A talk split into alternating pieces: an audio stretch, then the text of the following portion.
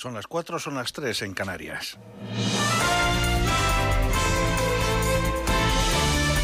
Noticias en Onda Cero. Buenas noches. El Tribunal Superior de Justicia de Madrid va a decidir en la mañana de este domingo si hay adelanto electoral en la Comunidad de Madrid el 4 de mayo, al no haber acordado aún una postura sobre el recurso presentado por los letrados de la Mesa de la Asamblea contra el decreto de convocatoria de elecciones. La mesa recurría el viernes el decreto de la presidenta regional Isabel Díaz Ayuso, que disolvió la Cámara y convocó elecciones el 4 de mayo tras romper con su socio de gobierno de Ciudadanos. En una entrevista en ABC, Ayuso dice que aspira a obtener en las urnas una mayoría amplia que le permita la continuidad de sus políticas.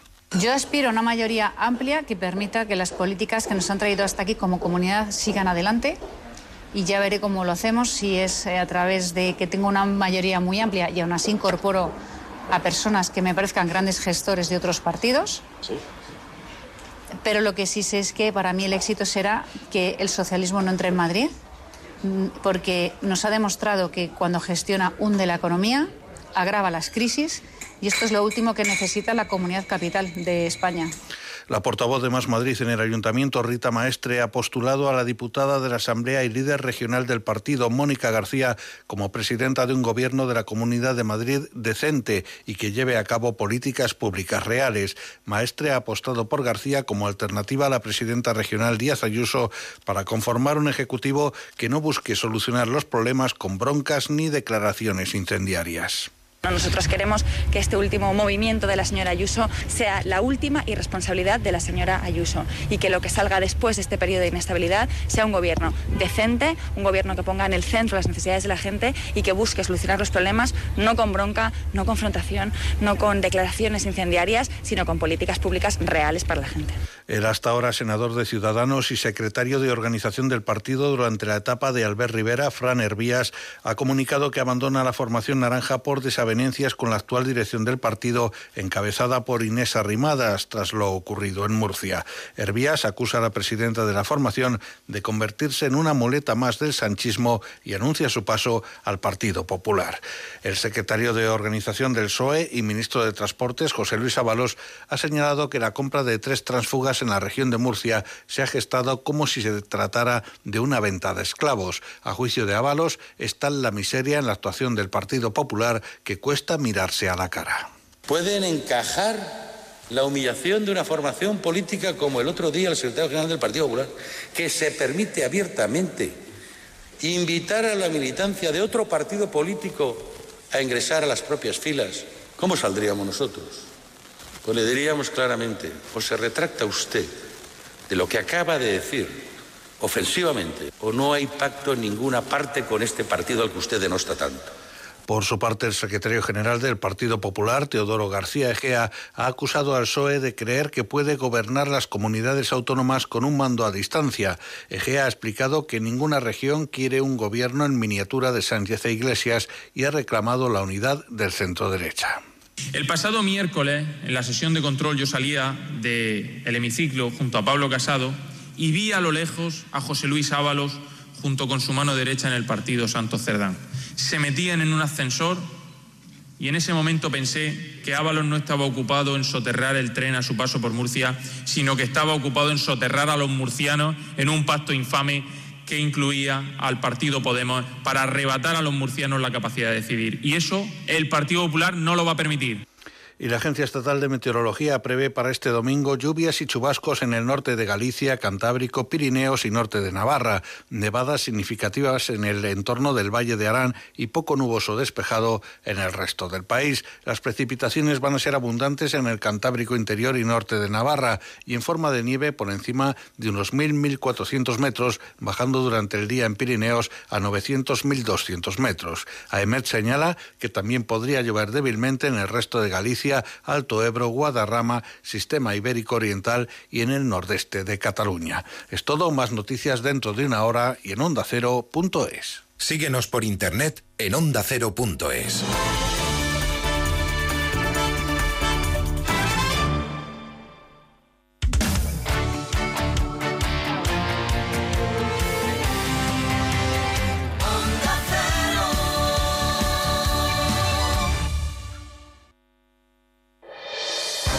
domingo vive la liga en Radio Estadio.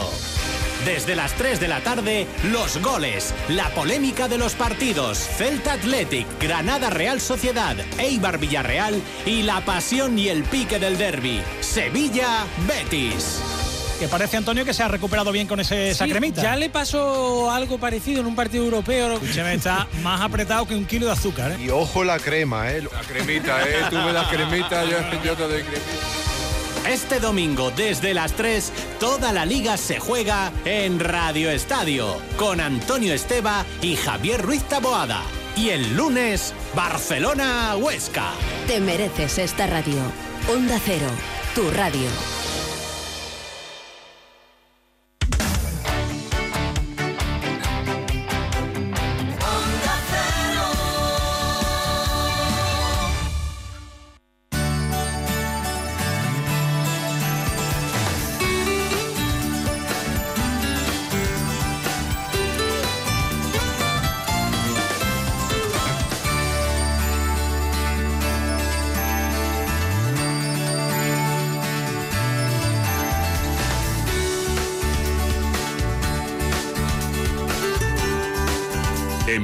Manos.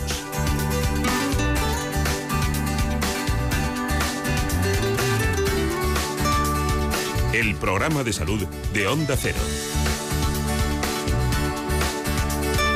Dirige y presenta el doctor Bartolomé Beltrán.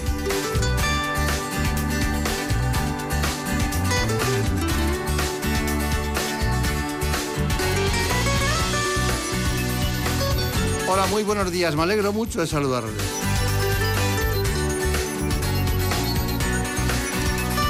Hoy nos acompañan diferentes especialistas. El doctor Pablo de la Cuadra Virgili. El doctor Arraez Sánchez. En el ámbito de la dermatología, Ricardo Ruiz. Y para hablarnos del virus del papiloma humano, la ginecóloga Natalia Llenaro.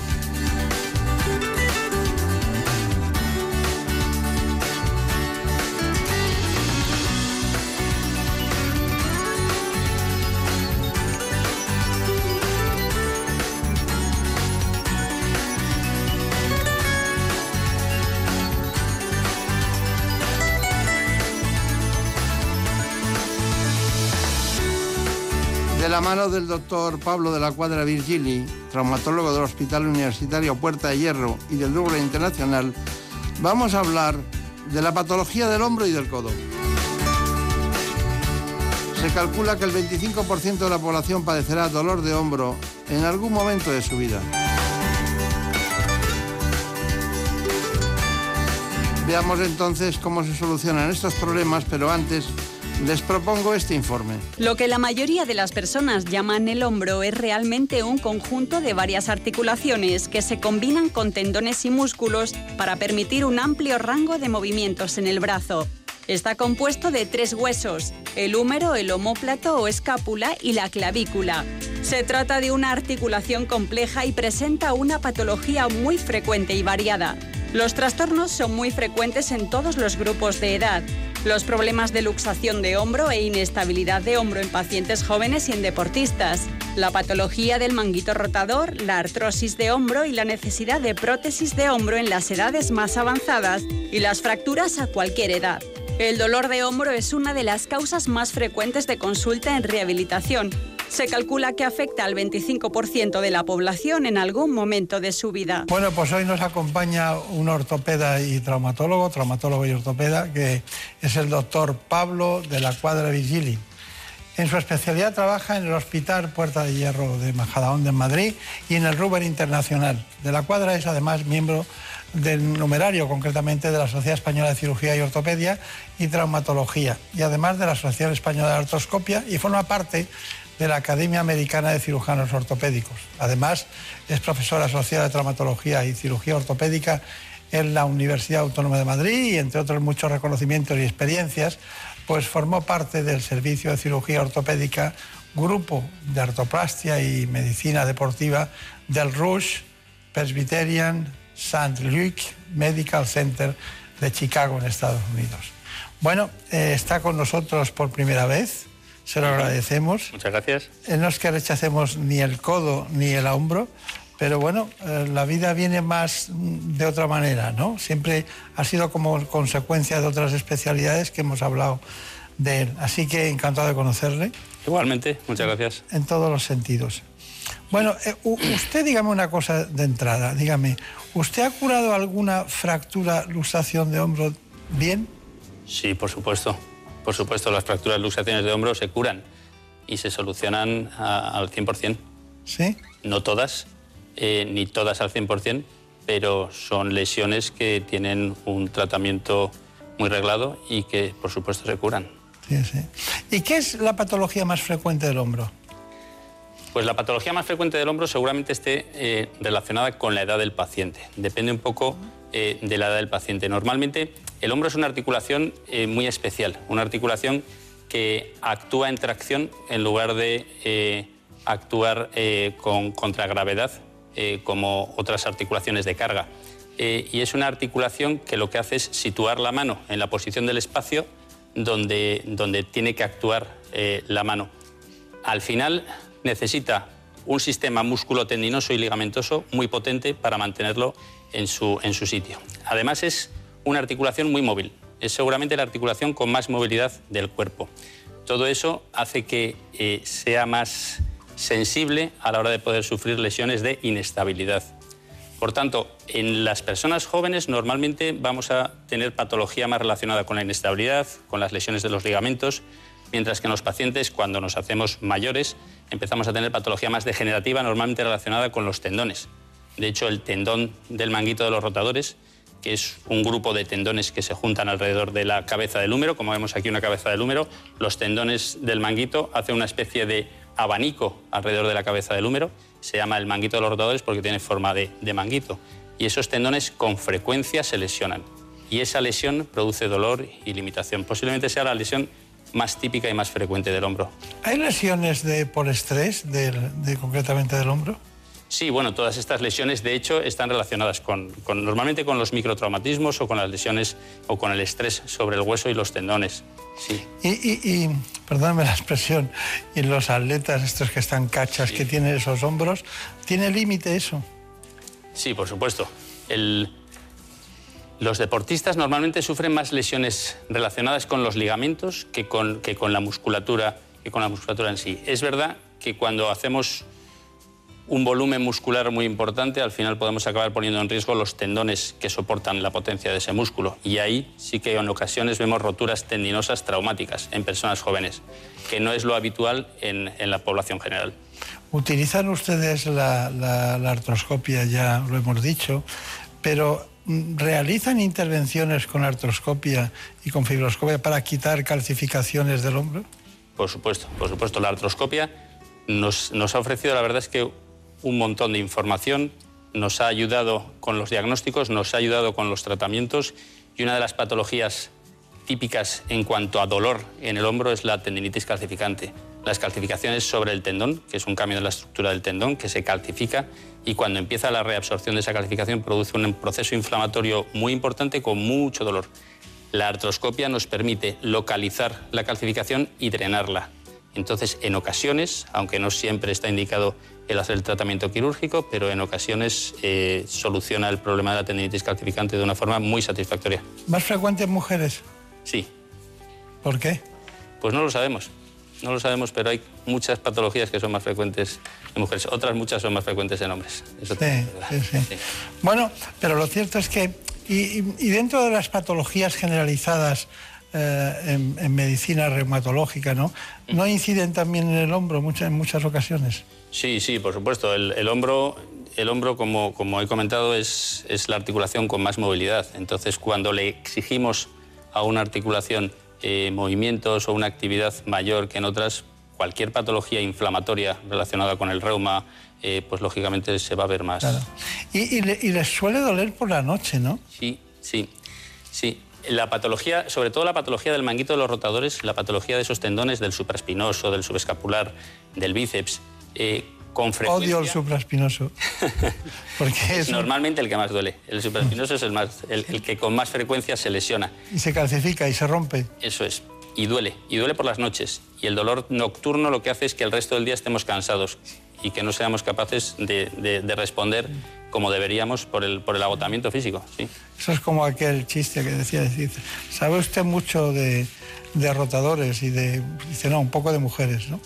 En el sentido de que es muy curioso, pero los ginecólogos hemos visto mucha patología del hombro que a ver si coincidía con eso y no es así, ¿no? Es, es una degeneración. ¿Y qué más, el hombro derecho o el izquierdo? Pues la verdad es que no, no, hay, no hay una dominancia clara y no es que los zurdos se lesionen con más frecuencia el izquierdo y los diestros el, derecho, no, no tiene por qué ser el brazo dominante. lo tiene constatado eso. Sí, sí, no tiene por qué ser el brazo dominante el que se lesione. Mm. Claro, claro. Doctor de la Cuadra, está muy de moda tomar colágeno, ya sea en polvo, en cápsulas, porque dicen que mejoran nuestras articulaciones. ¿Qué de cierto en ello? ¿Sirve de algo?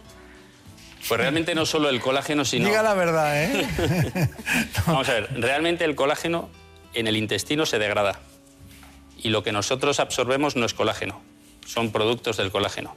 Es verdad que hay otros, hay otros compuestos como el ácido hialurónico, el sulfato de glucosamina, la diacerina. Hay un montón de productos eh, relacionados con las articulaciones, con el cartílago articular, em, que tomados eh, por vía oral parece, según algunos estudios, que mejoran clínicamente el dolor de esas articulaciones. Nadie ha conseguido demostrar que realmente mejoren o modifiquen el proceso artrósico, el proceso degenerativo dentro de la articulación, pero sí que parece que la clínica, es decir, el dolor, eh, en ocasiones conseguimos una mejoría. Bueno, pues son muchas las, las cosas que nos sugiere hoy nuestro querido compañero, concretamente de la patología del hombro. Ya iremos, a, ya iremos al codo, que pero parece como si el codo fuera más normal, ¿no? Más y en cambio provoca unas retracciones y una falta de movilidad y una pérdida del ángulo de acción brutal, ¿no? Bueno, pues lo cierto es que nos falta eh, cómo diagnosticamos, ¿no? Eh, ya sabemos que la clínica le va a dar muchos datos, ¿no? Hay un dolor, una inflamación, eh, se mitiga de una manera, ha habido un traumatismo, muchas cosas que ya le, van conduciendo. Pero usted es capaz de encontrarse un tendón roto, operarse el que hay uno y luego haber tres. Efectivamente. Puede pasar, ¿no? Efectivamente, sí. Bueno, ¿qué me dice el diagnóstico? ¿Quiere matizar algo? Porque vamos a dar paso al diagnóstico hecho por ustedes con el doctor Bartolomé allí en eh, la clínica. Nosotros en traumatología necesitamos habitualmente tres puntos claves. Uno, lo que ha comentado de la anamnesis, es decir, que nos cuente el paciente qué es lo que le pasa. El segundo, la exploración física, que es fundamental. Y en traumatología fundamentalmente es la exploración radiológica o las exploraciones complementarias de imagen son las que nos aportan muchísimo. Tanto la radiografía simple, la convencional, eh, que sigue teniendo su importancia, sobre todo en toda la parte de hueso, eh, y luego la ecografía y la resonancia con o sin contraste para toda la, para toda la imagen de partes blandas, de ligamentos, tendones, es, la más importante y la que más nos aporta. Dentro del campo del hombro, hablaremos del codo poco, pero vamos a hablar del codo. Eh, dentro del hombro hay algo que, usted eche de menos, alguna, algo que le genere alguna dificultad en el diagnóstico, en el tratamiento, hay algo que dice esto no se acaba de... Esto me, preocupa, porque a mí lo de limpiar las calcificaciones y ponerlo todo en su sitio otra vez, eso me parece que debe ser complicado. Hombre, todavía, todavía nos falta mucho por conocer y nos falta mucho por saber. Es verdad que, como he comentado antes, la artroscopia en los años 90 eh, que empezamos con hacer más artroscopia de hombro, empezamos a conocer mucha de, la patología que hasta ese momento no desconocíamos, pero todavía nos queda mucho, mucho recorrido por delante. Hay patología que manejamos muy bien como es la patología del manguito de los rotadores y la reinserción de los tendones, que incluso en personas mayores conseguimos unos resultados clínicos muy, muy satisfactorios en un porcentaje muy alto, pero a pesar de todo, la re-rotura es relativamente frecuente, aunque aunque el paciente esté bien sintomáticamente, clínicamente, que es lo más importante para nosotros. Y son, son cosas desconocidas, o sea, hasta el momento no sabemos por qué se rompen más unos, se rompen más otros, por qué uno que se ha roto le duele y a otro no. Eh, hay todavía mucho por conocer. Claro, claro. Bueno, y, una, pregunta, ¿por qué tarda? Yo creo que tarda mucho en ir al traumatólogo ortopeda. No pues encuentran el sitio adecuado, el especialista adecuado, lo buscan y no se pierden, ¿no? Dices, hoy dices, cualquier problema de rodilla, le digo 10 en un minuto. Mm. Pero... Sí, es verdad. Es, es verdad que, el, que la- el hombro es una articulación que ha tardado más en llegar, en ser conocida. Las articulaciones de carga, como la rodilla y la cadera, les hemos dado siempre más importancia, se estudiaron desde hace más tiempo, porque con una rodilla mal, con una cadera mal no podemos caminar. Y es algo más importante que el dolor o la limitación funcional que pueda producir, o por lo menos para el que no lo padece y visto desde fuera, parece más importante. Y, posiblemente eso es lo que ha hecho que desde los años 60 haya prótesis de cadera que funcionan correctamente, que desde los 70, 80 la rodilla también esté funcionando y el hombro haya tardado en meterse en, en el 2000, en, el- en este milenio, para empezar a funcionar y para empezar a, a solucionarse. Pero desde, desde hace 10 años, 10, 15 años, la verdad es que el hombro lo podemos situar a nivel de otras articulaciones como la cadera y la rodilla, tanto en la artroplastia, en la sustitución protésica, como en la, como en la artroscopia. Sí. Pero es mal que le he preguntado eso. Marina Turiaca, ¿alguna pregunta? Sí, la pregunta es acerca de prótesis. ¿Cuándo deciden intervenir para sustituir la articulación del hombro por una prótesis?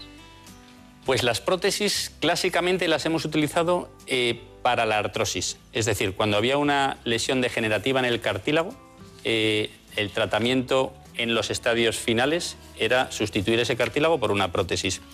Pero en el hombro eh, se ha diseñado un tipo de prótesis que llamamos prótesis inversa, en el que se modifica la anatomía del hombro para hacer que funcione el hombro con otros tendones diferentes a los que suele funcionar habitualmente. Es decir, para intentar reemplazar ese manguito de los rotadores del que estamos hablando tanto.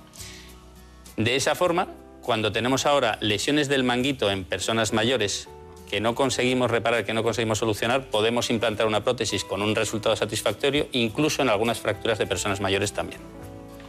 Bueno, eh, nosotros tenemos eh, la intervención que llevaron a cabo y realmente Javier Sá dijo, la voy a dar entera, pues la damos entera. Fantástico. Lo primero que hacemos es dibujar las referencias óseas. Normalmente infiltramos desde el portal posterior suero con adrenalina para minimizar el sangrado dentro de la articulación y también en el espacio subacromial. Retiramos la jeringa, vemos que refluye, por tanto estamos dentro de su posición y ahora con la aguja pasamos al espacio subacromial, es decir, por fuera de la articulación, por encima del tendón del supraespinoso. Colocamos la aguja en su posición, vemos que sale líquido y si sale líquido es porque el tendón está roto. A continuación hacemos una incisión con un bisturí del 11, que son bisturís finitos. La incisión mide aproximadamente unos 3-4 milímetros y lo que hacemos es meter una pinza recta, roma recta y una vez estamos dentro abrimos un poquito la pinza para hacernos hueco y poder entrar bien con la vaina del artroscopio. Una vez dentro de la articulación lo que vemos es a la derecha la cabeza del húmero, que si movilizamos, si hacemos rotación, vemos cómo se mueve la cabeza del húmero con respecto a la glena. A la izquierda tenemos la glena, que es la copa que sujeta la cabeza del húmero. Y al fondo veremos el tendón del subescapular, que aquí parece también afectado, el tendón del bíceps, que se ha caído hacia adelante sobre su posición, es decir, tendremos que tratarlo también, y una lesión del supraespinoso que estaría a este nivel. Al limpiarlo identificamos mejor el borde superior del subescapular y podremos tratarlo también mejor. Teníamos de inicio una rotura del supraespinoso. En la, segunda resonancia, en la última resonancia que le hacemos ya, la reso nos habla de una lesión del bíceps asociada al supraespinoso y ese bíceps al lesionarse e irse hacia adelante lo que ha hecho ha sido romper parte del subescapular también. ¿Vale? Llegamos hasta el 4,5, y medio, que es el tamaño que vamos a poner.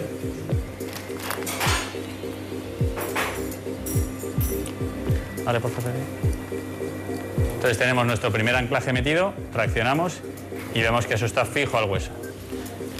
Cogemos atravesando el tendón con una pinza transportadora de hilos. Al traccionar de estos dos vemos como el tendón ya lo colocamos en su posición. Para el anudado normalmente introducimos una cánula, que es una vaina, para que los hilos no se enganchen con las partes blandas. Y con esta tijera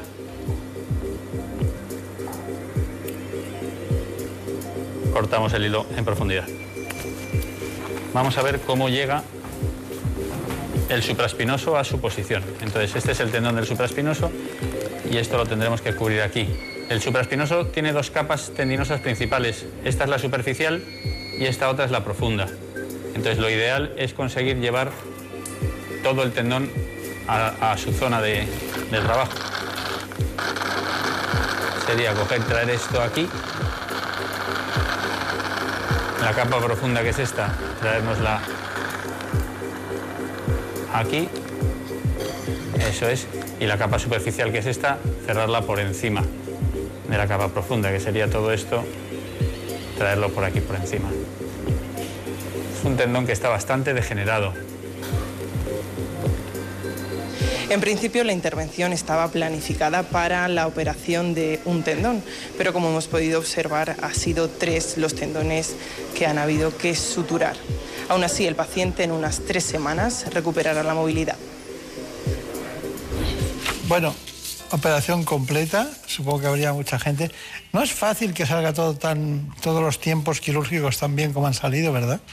Es verdad, normalmente en, las, en una intervención suele haber algún contratiempo, puede haber algún, algún problema, pero en, en este caso, eh, que además teníamos la presión de las cámaras y demás, fue todo rodado, perfecto. La verdad es que no... no y la, y la, la, compañera que estaba en la afirmación, eh, que es de origen coreano, como se ha visto, eh, lo ha hecho perfecto. Perfecto. Perfecto, sí, sí, muy curioso. Bueno, eh, bromas aparte. ¿Nos podías contar eh, algo que deberíamos ver que es el codo? Pues sí, ya sabemos que con la artroscopia se consiguen curar más del 90% de las luxaciones de hombro, pero ahora vamos a hablar del codo. Y es que es una articulación que puede sufrir diversas lesiones y las más conocidas son los codos de tenista y de golfista. La mayoría de las lesiones del codo no son graves, siempre y cuando no exista una fractura ósea. Sin embargo, cuando el dolor persiste puede interferir tanto en la práctica deportiva como en la actividad cotidiana. Entre las posibles causas del dolor de codo están la bursitis o inflamación de un cojín lleno de líquido que se encuentra bajo la piel, la artritis, la distensión muscular del codo o alguna infección. En la mayoría de casos, el dolor de codo se relaciona con un uso excesivo, que provoca una inflamación y lesión de los tendones, que son los tejidos blandos que fijan el músculo al hueso. Las personas que practican deportes de raqueta tienen mayores probabilidades de lesionarse los tendones en la parte externa del codo, un trastorno popularmente conocido como codo de tenista. Y quienes practican golf tienen por su parte más probabilidades de lesionarse los tendones en la parte interna del codo, lo que se denomina codo de golfista. Según la causa del dolor de codo, esto se puede tratar con antibióticos, inyecciones de corticosteroides, analgésicos, fisioterapia o incluso cirugía. Bueno, ¿qué querías preguntar? Que no se me quiero olvidar. ¿Qué es exactamente lo que se conoce como hombro congelado? El hombro congelado es una enfermedad del hombro en el que eh, la zona que se lesiona o la zona que sufre es la cápsula, la cápsula articular, que es la parte más profunda, la capa más profunda de la articulación se produce, la cápsula normalmente tiene alrededor de un milímetro, milímetro y pico de, espesor. Se produce una inflamación en la misma que produce dolor. Al principio es un dolor pues, con unas características eh, poco específicas, pero conforme discurre la enfermedad, lo que va haciendo es hacerse más dura, más gruesa y retraerse, de tal forma que limita la movilidad del hombro. La limita tanto que a veces llega a bloquearse. Es decir, nos duele el hombro y no somos capaces de moverlo. Está bien, ¿o no? Es que se creía que era un, hombre metido en la nevera y resulta que no es así. Bueno, conclusión de todo esto, hay una cosa, es el codo del tenista debe ser más frecuente que el del golfista, ¿no? Sí, sí, el codo del tenista eh, es el dolor en la parte lateral del codo y el del golfista es el dolor en la parte medial. En la parte lateral se insertan los extensores y supinador y en la parte medial los flexores y pronador. Entonces, este gesto sería el del tenista, este gesto sería el del golfista. ¿Y lo solucionan? Lo solucionamos. Es una patología, casi toda la patología tendinosa es patología bastante pesada, lenta, pero lo solucionamos. Es que está poco vascularizada. Efectivamente, está poco vascularizada y sufre mucha tensión. Claro, claro, claro. Bueno, pero cuando alguien dice, tengo un codo de tenista, me, me, entran ganas de decir, este, este no ha ido a la mina en su vida, claro. La mayor parte de los codos de tenistas no son por jugar al tenis, de hecho. No, es verdad que el codo de tenista aparece en determinadas profesiones al hacer determinado ejercicio, pero también se relaciona mucho con el gesto del tenis. Claro, claro. Conclusión rápida, lo más rápida que pueda.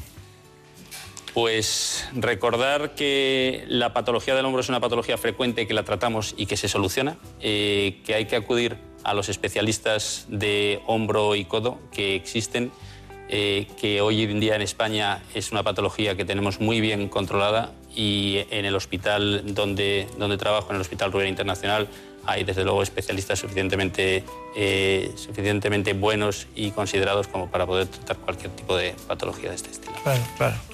Bueno, pues eh, María Turiac, muchas gracias, de verdad. El hombro congelado, no se nos olvida. Nuestra querida, que era coreana pero que no lo es, que estaba vestida así dentro de un quirófano. Pensaba que no me ibas a reconocer. bueno, es lo que hay.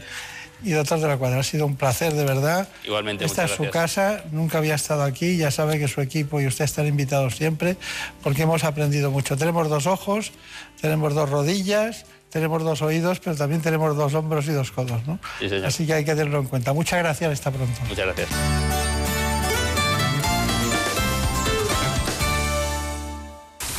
Es lógico. Murprotec, empresa líder en la eliminación definitiva de las humedades, patrocina la salud en nuestros hogares.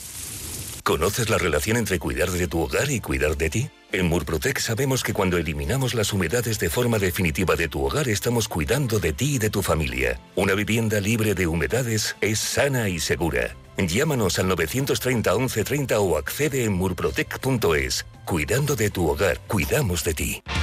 Como el perro y el gato, un programa educativo, solidario y muy divertido. Gracias, Taboada, me parece fantástico. Pues mira, a partir de hoy a todos los ganadores de alguno de los concursos se incluirá esta Pues selecta chapa, tío. Yo me voy a poner Recuerda ir a la mismo. calle con bolsita. Claro. A recoger las caquitas y no te manches las manitas.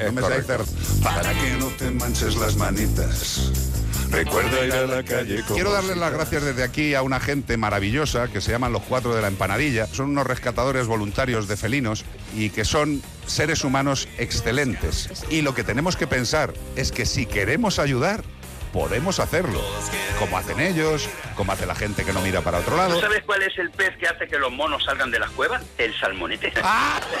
Espera, voy a consultar con el equipo. ¿Es de los mejores que hemos escuchado? Sin duda, tío. Como el perro y el gato, con Carlos Rodríguez.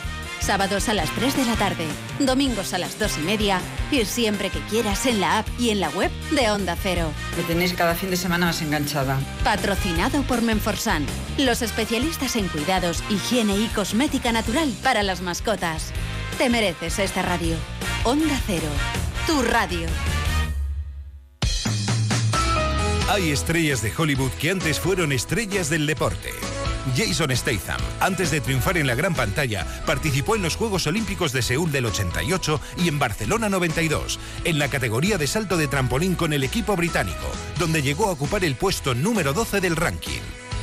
Bud Spencer, especialista en 100 metros libres, fue olímpico en Helsinki 52, Melbourne 56 y Roma 60. Johnny Weissmuller se hizo con cinco medallas de oro y una de bronce en los Juegos de 1924 y 1928. Sus 12 películas como Tarzán y su conocido Grito de la Selva forman parte de la historia del cine. Grandes actores que fueron grandes deportistas. Si te gusta el deporte, quieres vivir todos los partidos y tener todos los datos, escucha los fines de semana Radio Estadio.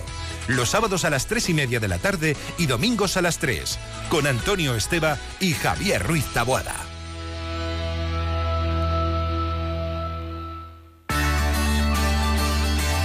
En buenas manos. El programa de salud de Onda Cero.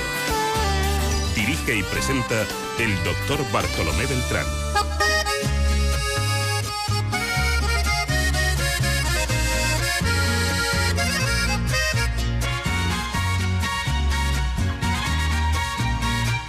Ya está aquí con las nuevas terapias para tumores cerebrales el doctor Miguel Ángel Arraez Sánchez. Que me hubiera divertido.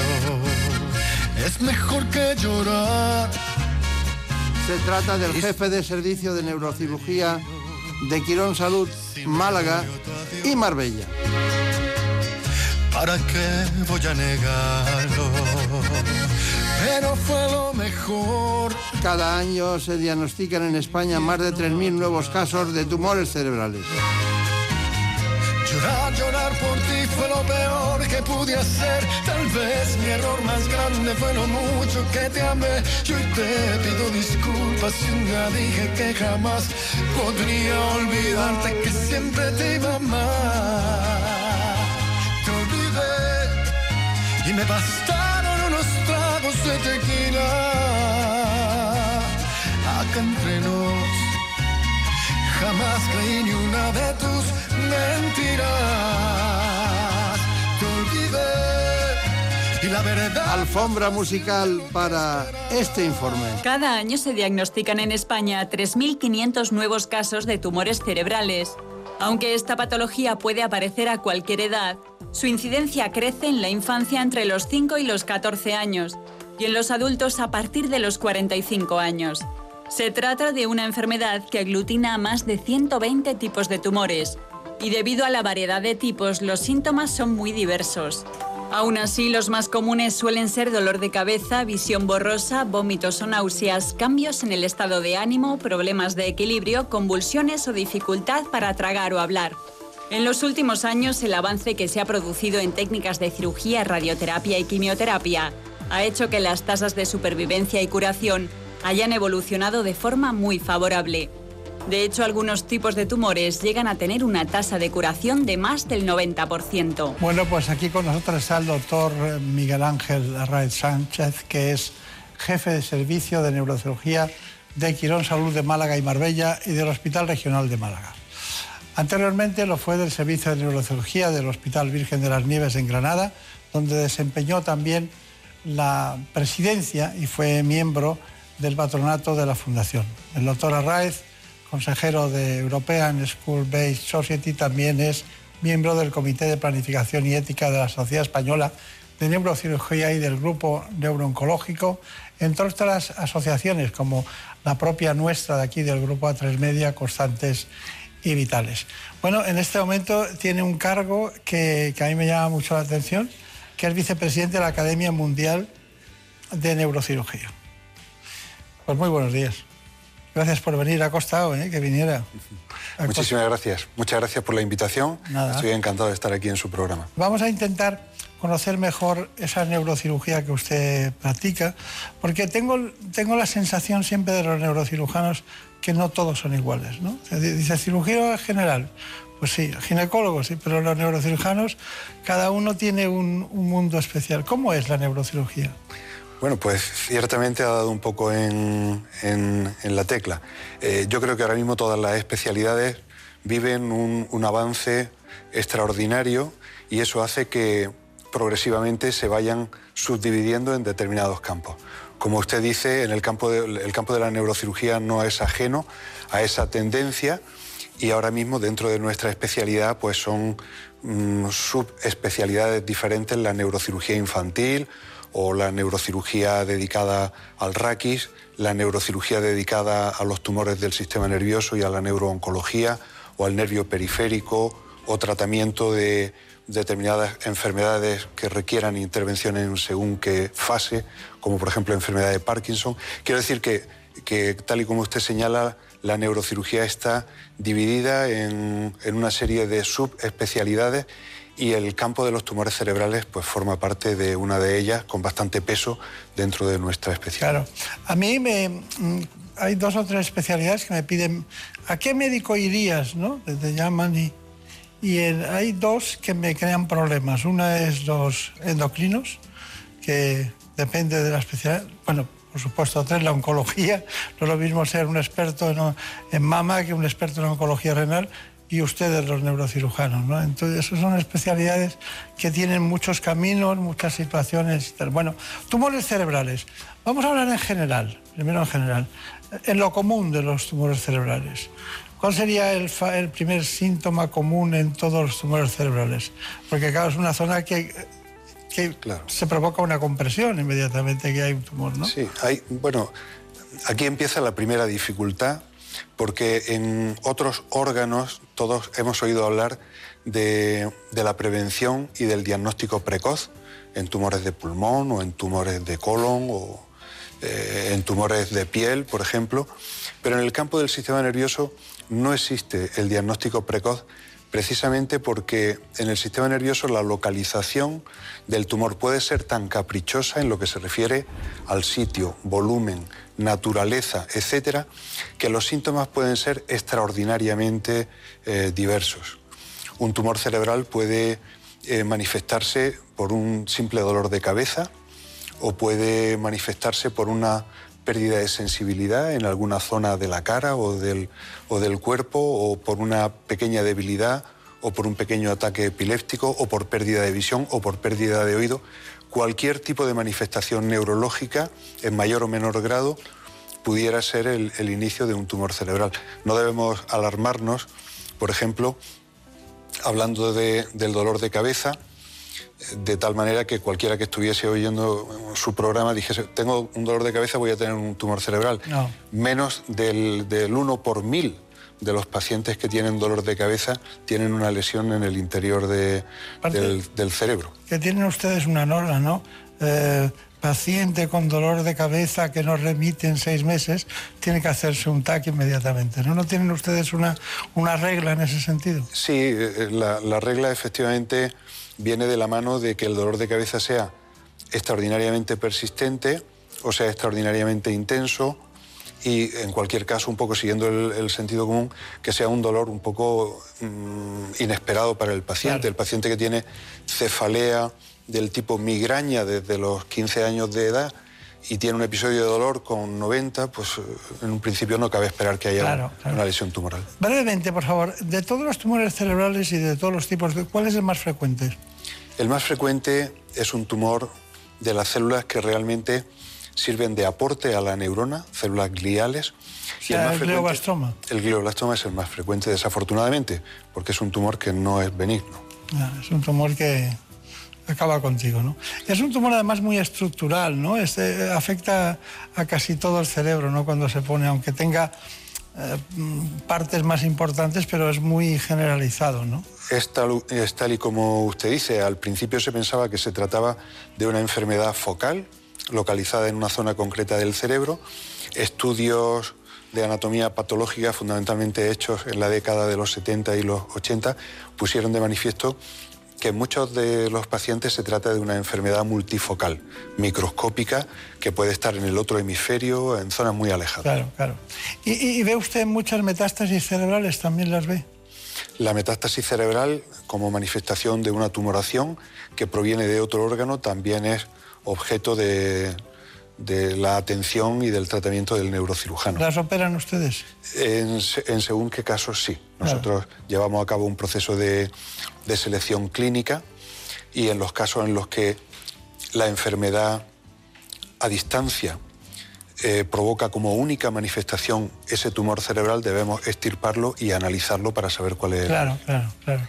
No, y si no, y si no va a mejorar la calidad de vida, eh, sigan ustedes otro tipo de tratamientos que intervenir, ¿no? Porque no va a servir para nada, ¿no? Claro.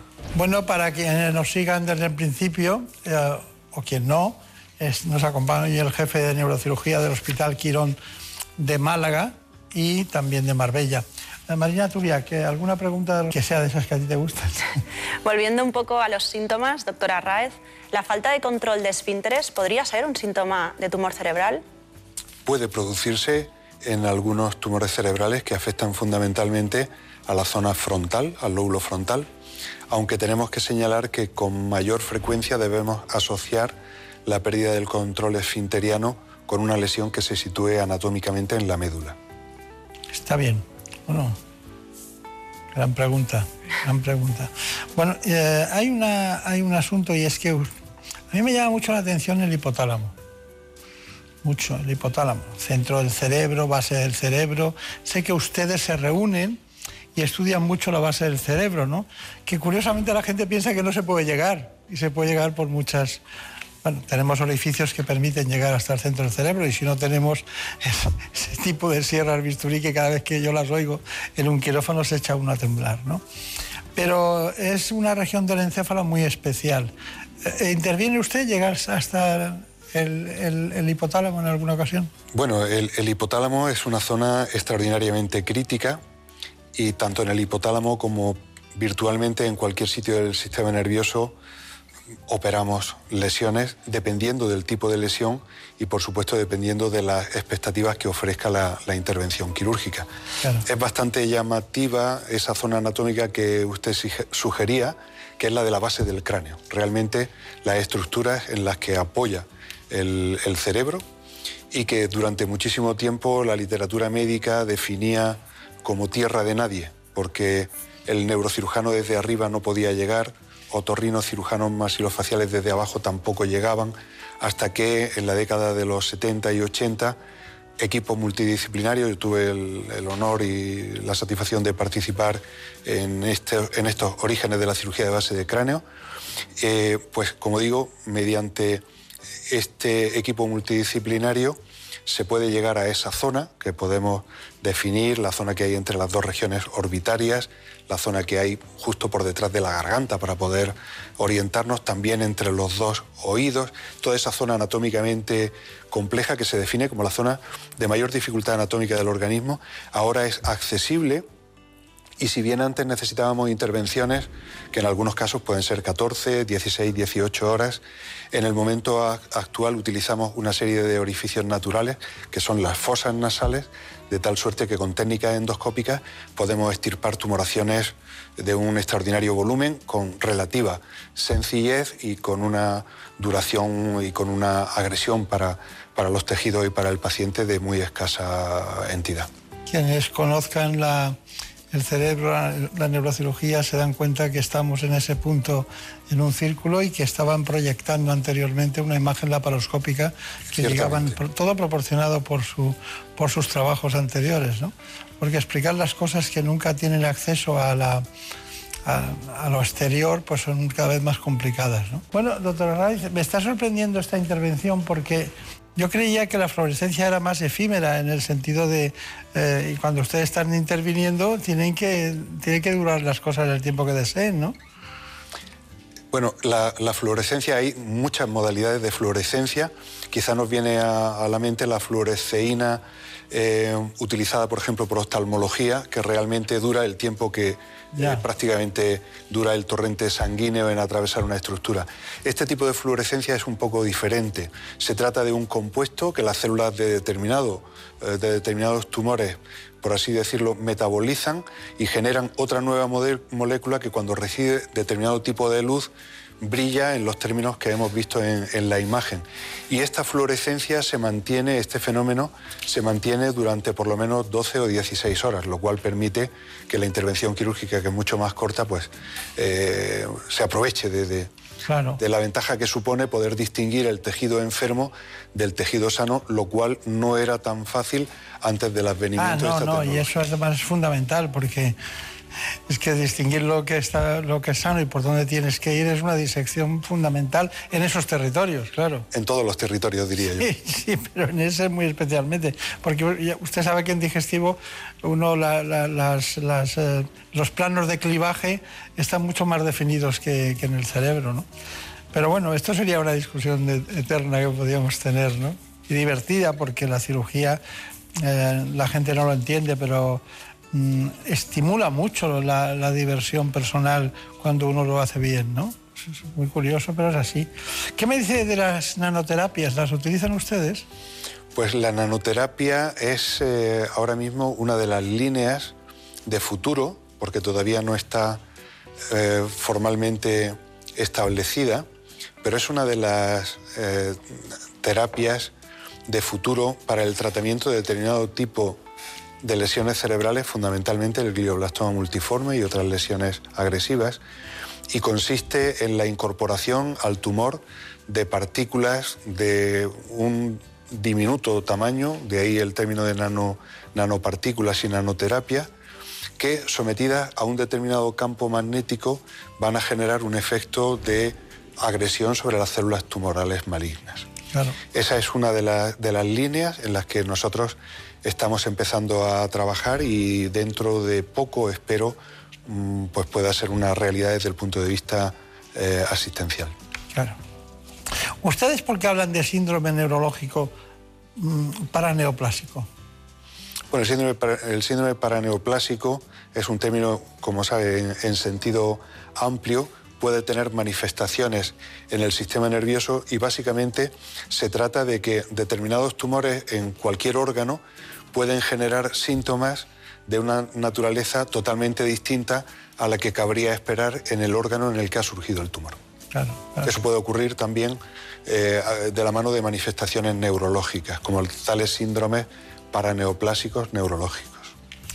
Hay un, hay un tumor eh, que es un neurinoma del nervio acústico. ¿Ustedes ven muchos de esos?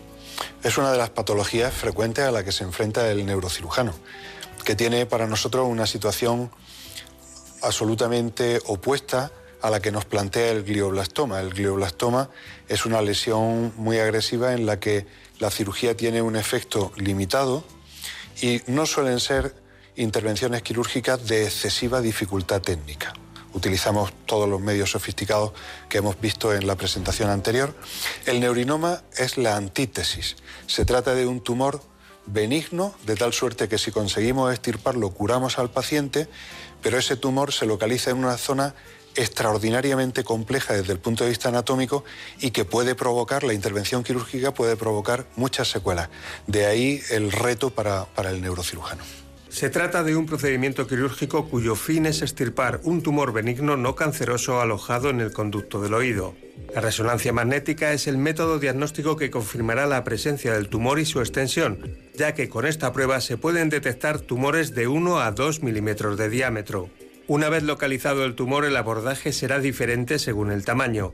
Pero siempre hay que tener en cuenta que durante la intervención el cirujano debe preservar el nervio facial para evitar posibles parálisis y el nervio coclear, para no dañar aún más la audición.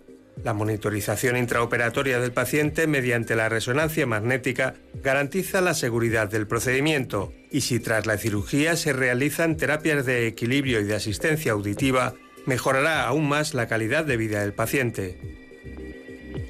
Bueno, la verdad es que le estaba comentando al doctor Arraiz que me estaría con él, porque estamos aprendiendo, todo lo que dice es un aprendizaje vanguardista e innovador de lo que pasa en su especialidad. ¿no? Gracias. Eh, bueno, eh, María Turia, ¿qué, qué nos querías preguntar?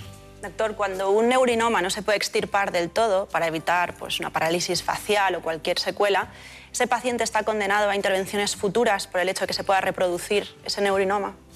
Pues, El neurinoma ofrece determinadas, eh, determinados planteamientos de tratamiento que en según qué casos van incluso, eh, están limitados a la observación, porque algunas veces la tasa de crecimiento es muy baja, sobre todo en personas de edad. Tenemos que señalar que la intervención quirúrgica es obligada en lesiones del tamaño que acabamos de ver en, en el vídeo anterior, pero cuando el tamaño es reducido por debajo de 3 centímetros, existe la posibilidad de un tratamiento alternativo con una forma sofisticada de radioterapia que es la radiocirugía. Esa radiocirugía, que es radioterapia en definitiva, se puede aplicar en aquellos casos en los que la extirpación de un tumor, de las características del que vemos en la imagen, pues por cuestiones de prudencia, es decir, un fragmento pequeño muy adherido a un nervio cuya extirpación supondría el daño del nervio, bueno, pues para ese pequeño resto tumoral existe un tratamiento de rescate como es la radiocirugía. Bueno, doctor Arraiz, eh, eh, unas preguntas muy rápidas, espero las respuestas también, porque quiero... ¿Ustedes utilizan la resonancia magnética intraoperatoria? La resonancia intraoperatoria es una de las herramientas de, de futuro, también de presente, en algunos centros con gran limitación desde el punto de vista económico. Nosotros en pocos meses dispondremos de una resonancia intraoperatoria para llevar a cabo, digamos, la intervención quirúrgica en las máximas condiciones posibles de eficacia, es decir, poder comprobar dentro de la intervención No, y la métrica, la métrica de todo, claro. si la lesión ha sido extirpada o no, en qué, en qué Claro, claro. El PET cerebral, El PET cerebral tiene un papel eh, importante en todo lo que es patología oncológica y también en la patología oncológica del sistema nervioso. Se utiliza en el campo de los tumores cerebrales agresivos como el glioblastoma. Nosotros concretamente lo utilizamos también de una forma, eh, si se me permite, pionera en el campo de los tumores de hipófisis, para intentar localizar algunas veces lesiones que tienen un tamaño tan reducido que son invisibles para la resonancia magnética, pero son visibles para el PET. Dígame, ¿y, el diagnóstico por radiofármacos? Bueno, el radiofármaco eh, está muy ligado al PET y a través del PET sí nos permitiría el, diagnóstico de determinadas lesiones en el cerebro y también en la base del cráneo, de la que hablábamos hace un momento. ¿Y siguen ustedes con la gammagrafía cerebral? ¿La practican? La gammagrafía cerebral ha ido perdiendo un poco de terreno y ha ido eh, sustituyéndose por otros procedimientos de medicina nuclear más sofisticados. Aparte del quirúrgico, ¿qué le gusta más, la quimio, la radio o las vacunas de inmunoterapia? Bueno, pues realmente a mí me gusta cualquier cosa que pueda ayudar al paciente, como no puede ser de, otra manera. Nosotros confiamos mucho en, las técnicas de radioterapia sofisticadas. Pensamos que el sentido común dice que cuando vean el vídeo de su maravilloso programa dentro de 200 años, pues esto será una cosa anecdótica, que haya que abrir el cerebro para extirpar una tumoración, porque ya habrá un fármaco, una inmunoterapia o cualquier otro procedimiento sofisticado que evite que tengamos que extirpar la lesión. Pero bueno, contestando nuevamente a su pregunta, cualquier eh, tratamiento que suponga una ayuda es muy bien recibido por nosotros. Bien, eh, dicho lo cual, dígame cuál es su conclusión de su especialidad, en su estricto, ahora, aquí, Málaga, Marbella, eh, actividades mundiales, ¿qué, ¿qué dirían los ciudadanos? Bueno, en primer lugar, yo quiero decir que la neurocirugía es una especialidad que durante décadas ha estado rodeada de un, eh, de un cierto halo de, apesadumbramiento en virtud de unos quizá resultados poco eh, esperanzadores. Y quiero decir que ahora mismo las nuevas técnicas de neurocirugía, las nuevas técnicas intraoperatorias, hemos visto algunas de ellas en este programa, permiten que nosotros en una inmensa cantidad de pacientes podamos llevar a, cabo nuestros procedimientos, nuestras intervenciones en términos de eficacia, poder extirpar la tumoración, si hablamos de tumores cerebrales, eh, con gran, digamos, satisfacción desde el punto de vista de la resección y en unas condiciones de seguridad bastante elevadas, de tal suerte que esa asociación que antes se hacía entre entrar en un quirófano de neurocirugía y salir con un déficit neurológico, afortunadamente ya pues la vamos desechando. Bueno, pues eh, muchísimas gracias al jefe del servicio de neurocirugía del Hospital Quirón Salud, concretamente de Málaga y Marbella. Muchas gracias a Turiac, muchas gracias Montiel. Y usted ha dicho una cosa que dice, bueno, dentro de tiempo, de mucho tiempo esto será anecdótico. Entendemos. Bueno, pero hoy ha sido sustantivo. Pues muchas gracias. Muchas gracias. En buenas manos. El programa de salud de Onda Cero. Dirige y presenta el doctor Bartolomé Beltrán.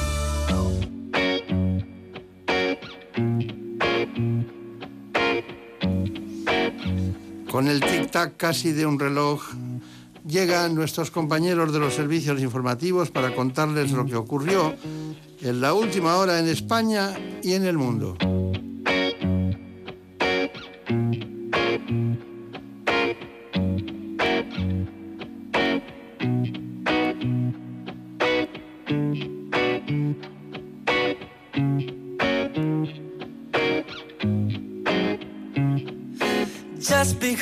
I wander around the places we would go, hoping that I'd run into you one last time. Just because I never took your picture of my phone doesn't mean that you're still on my mind. Just because I accidentally slip and say your name when I hear a song, it makes me insecure. Just because I know I'll never ever feel the same doesn't mean I love you anymore. Am I lying to myself again when I say you're not the best I've ever had? Am I lying to myself again? When I say that I'm not missing you so bad Just because I'm on my knees and swearing I would change. And I'd do anything to hear you say I'm yours. Just because I know I'll never ever feel the same doesn't mean I love you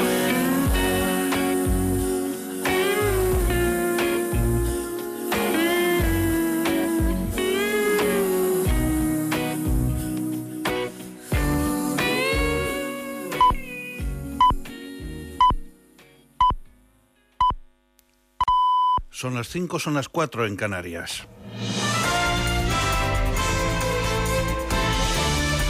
Noticias en Onda Cero.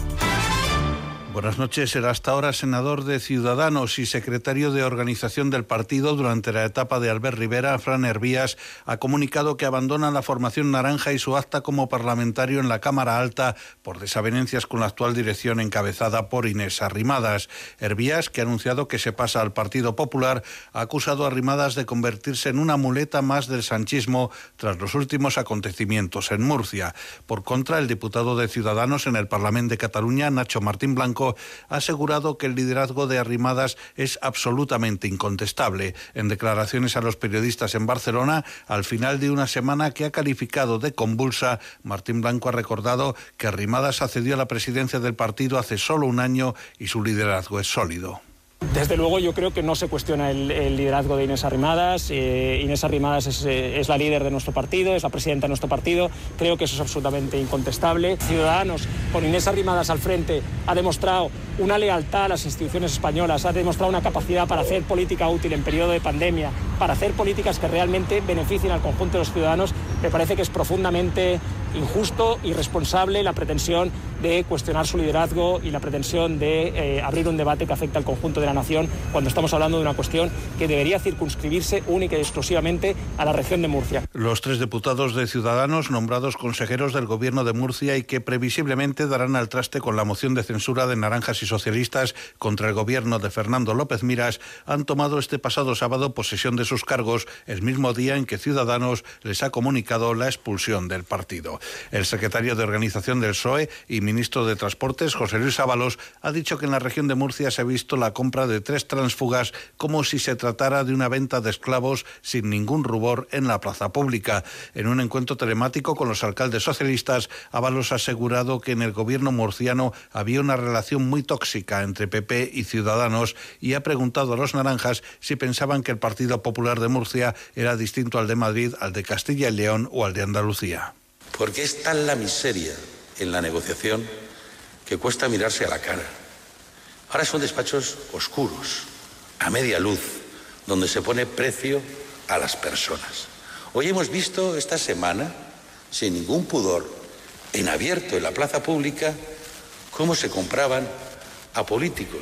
El Tribunal Superior de Justicia de Madrid despeja este domingo la incógnita sobre si habrá elecciones anticipadas el 4 de mayo en la Comunidad de Madrid o si sigue adelante la tramitación de dos mociones de censura contra Isabel Díaz Ayuso al pronunciarse sobre el recurso contra el decreto de convocatoria electoral.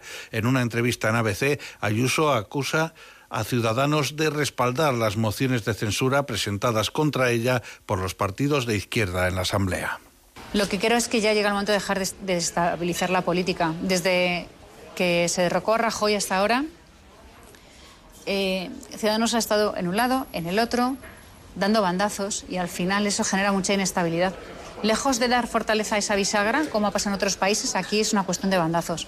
Sé que aquí ya desde hace mucho tiempo, es más, no habían pasado ni media hora que cuando presenta el PSOE la, la moción, Hubo dos, la de Más Madrid y la del PSOE. Cuando la presenta el PSOE me cuentan que hay diputados de Ciudadanos en la Asamblea de Madrid que dicen que donde hay que firmar, que ellos la animan.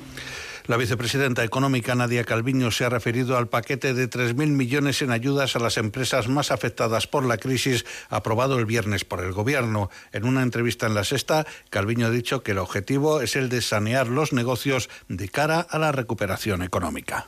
Este ingente volumen de recursos públicos se tiene que destinar a donde es más necesario, a pagar las deudas, a pagar los costes, a eh, devolver eh, los créditos y, en definitiva, que las empresas tengan una situación de solvencia más fuerte, estén más saneadas y tengan músculo para la recuperación. Y en Londres, políticos de todo el espectro británico han criticado la intervención de las fuerzas de seguridad durante la vigilia por la joven Saran Everard, asesinada por un policía, en la que se han producido disturbios entre manifestantes y agentes. La vigilia por Everard fue desconvocada tras advertir la policía de que supondría una infracción de las restricciones impuestas para evitar contagios de coronavirus. La propia organización convocante reclama estas calles, anunció la cancelación del acto. Pese a ello, cientos de personas se reunieron en un parque del sur de Londres donde han tenido lugar altercados con la policía. Es todo, más noticias dentro de una hora y en ondacero.es.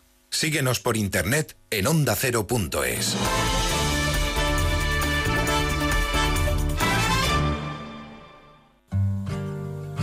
Hace un año empezó todo.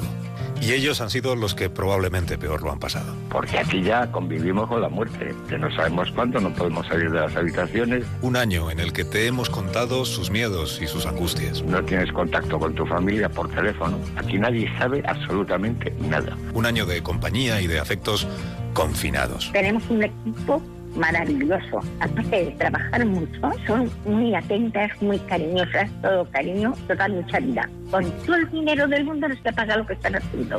¿Cómo ha sido para ellos este tiempo? ¿Qué han pensado? ¿Cómo han convivido con el miedo, con la incertidumbre, con la soledad? ¿Cómo es empezar a recuperar la libertad un año después? Este próximo lunes, desde las 7 de la mañana, programa especial de Más de Uno desde la Residencia de Mayores Villaviciosa de Odón. Volver a salir y dejar lo peor atrás. Más de Uno en Onda Cero, donde Alsina.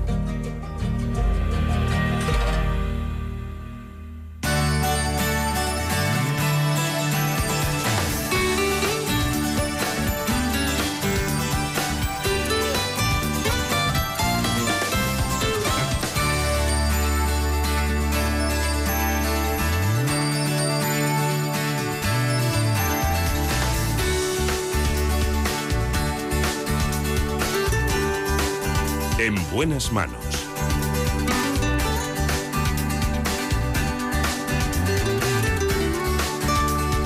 El programa de salud de Onda Cero. Dirige y presenta el doctor Bartolomé Beltrán.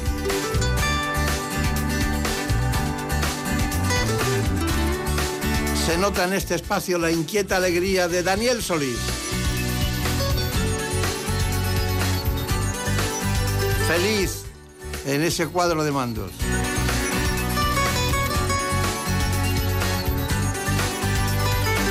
Le da un botón y aparece la música. ¿Pero cuál aparece? La que él quiere. La que él quiere. Nos acompaña también, como siempre ustedes lo saben, Marta López Llorente. Es la gran productora del programa.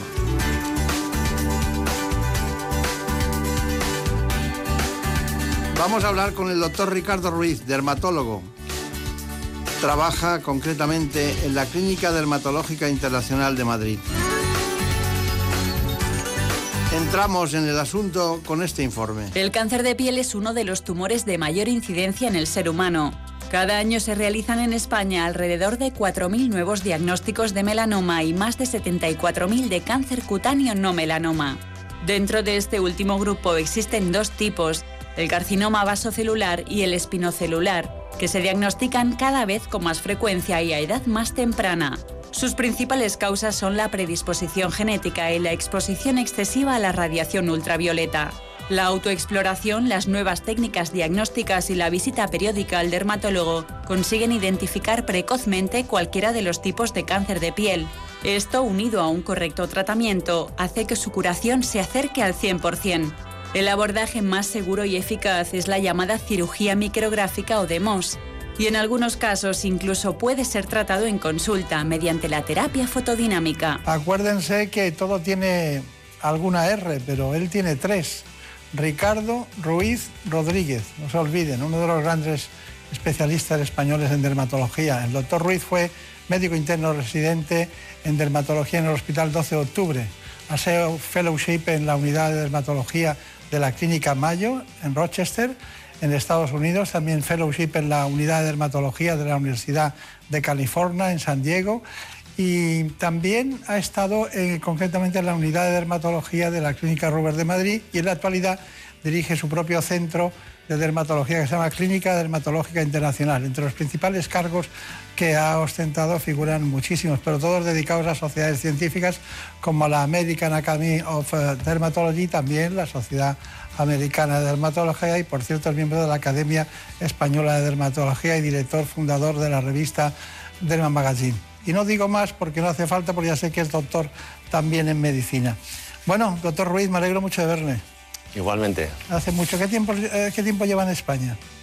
Pues ya 20 años. Ya 20 años. ¿Cómo pasa el tiempo, verdad?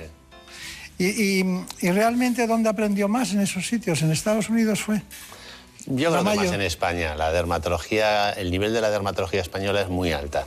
Quizá en Estados Unidos aprendes otra forma de ver la medicina, otra forma de trabajar, otra forma de, de organizar, pero la verdadera medicina, la medicina española y la dermatología en concreto es muy alta. Aquí estamos para ayudarnos entre todos a hacer un gran programa. Eh, me gustaría, además de, de, de, las cosas básicas de la dermatología, hablar de anti-aging, hablar concretamente de las famosas arrugas, ¿no? que por tanto, y las maneras de solucionarlas.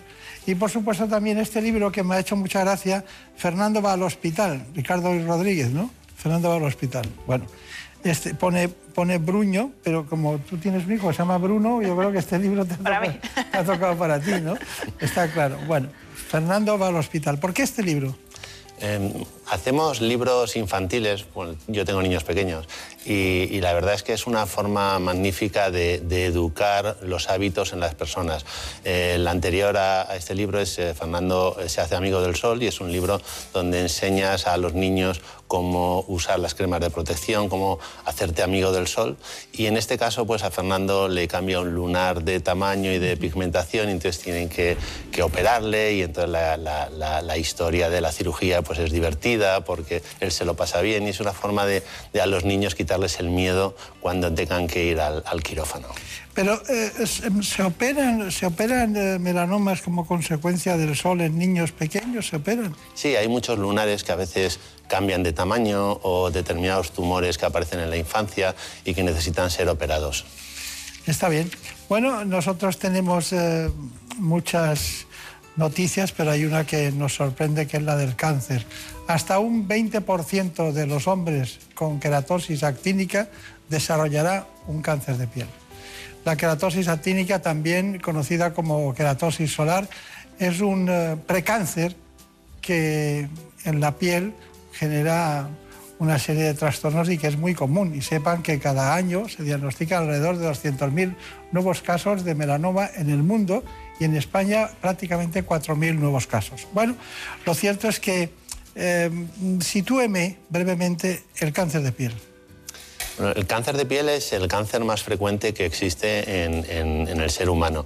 De hecho, eh, en España, cuatro de cada diez españoles vamos a tener cáncer de piel a lo largo de la vida. Es decir, que es un cáncer muy frecuente y básicamente hay dos tipos de cáncer de piel. Por un lado está el melanoma, que afecta más a gente joven y gente eh, que ha tomado el sol de forma esporádica, que se ha quemado mucho con el sol. Y por otro lado está el epitelioma, que es un cáncer de piel menos agresivo, que no da metástasis, que es el más frecuente dentro de los cánceres de piel. Y eh, tanto en el melanoma como en el epitelioma se han producido avances recientes muy interesantes para, para controlar, diagnosticar precozmente y eh, eliminarlo si, si fuera necesario. Claro, claro. Bueno, eh, la incidencia ya vemos que es alta, llega incluso hasta los niños, pero ¿qué relación hay entre, entre la edad, el sol y el cáncer de piel? Pues hay mucha relación. Por ejemplo, en, el caso del melanoma, el melanoma afecta eh, sobre todo gente que en verano toma el sol y se quema y durante el invierno no toma el sol. Son esas quemaduras esporádicas. Por eso siempre decimos que niños que han tenido más de tres quemaduras solares tienen 10 veces más riesgo de tener un melanoma. Entonces el melanoma afecta a gente joven. Sin embargo, el epitelioma suele afectar gente ya de más edad que ha tomado el sol de forma crónica. También que han hecho deporte al aire libre, gente que ha navegado, que ha jugado al golf, que, que eh, gente que trabaja en el campo. Entonces son personas más mayores que han tenido una exposición solar crónica. La cirugía de Moss lleva muchos años, ¿verdad?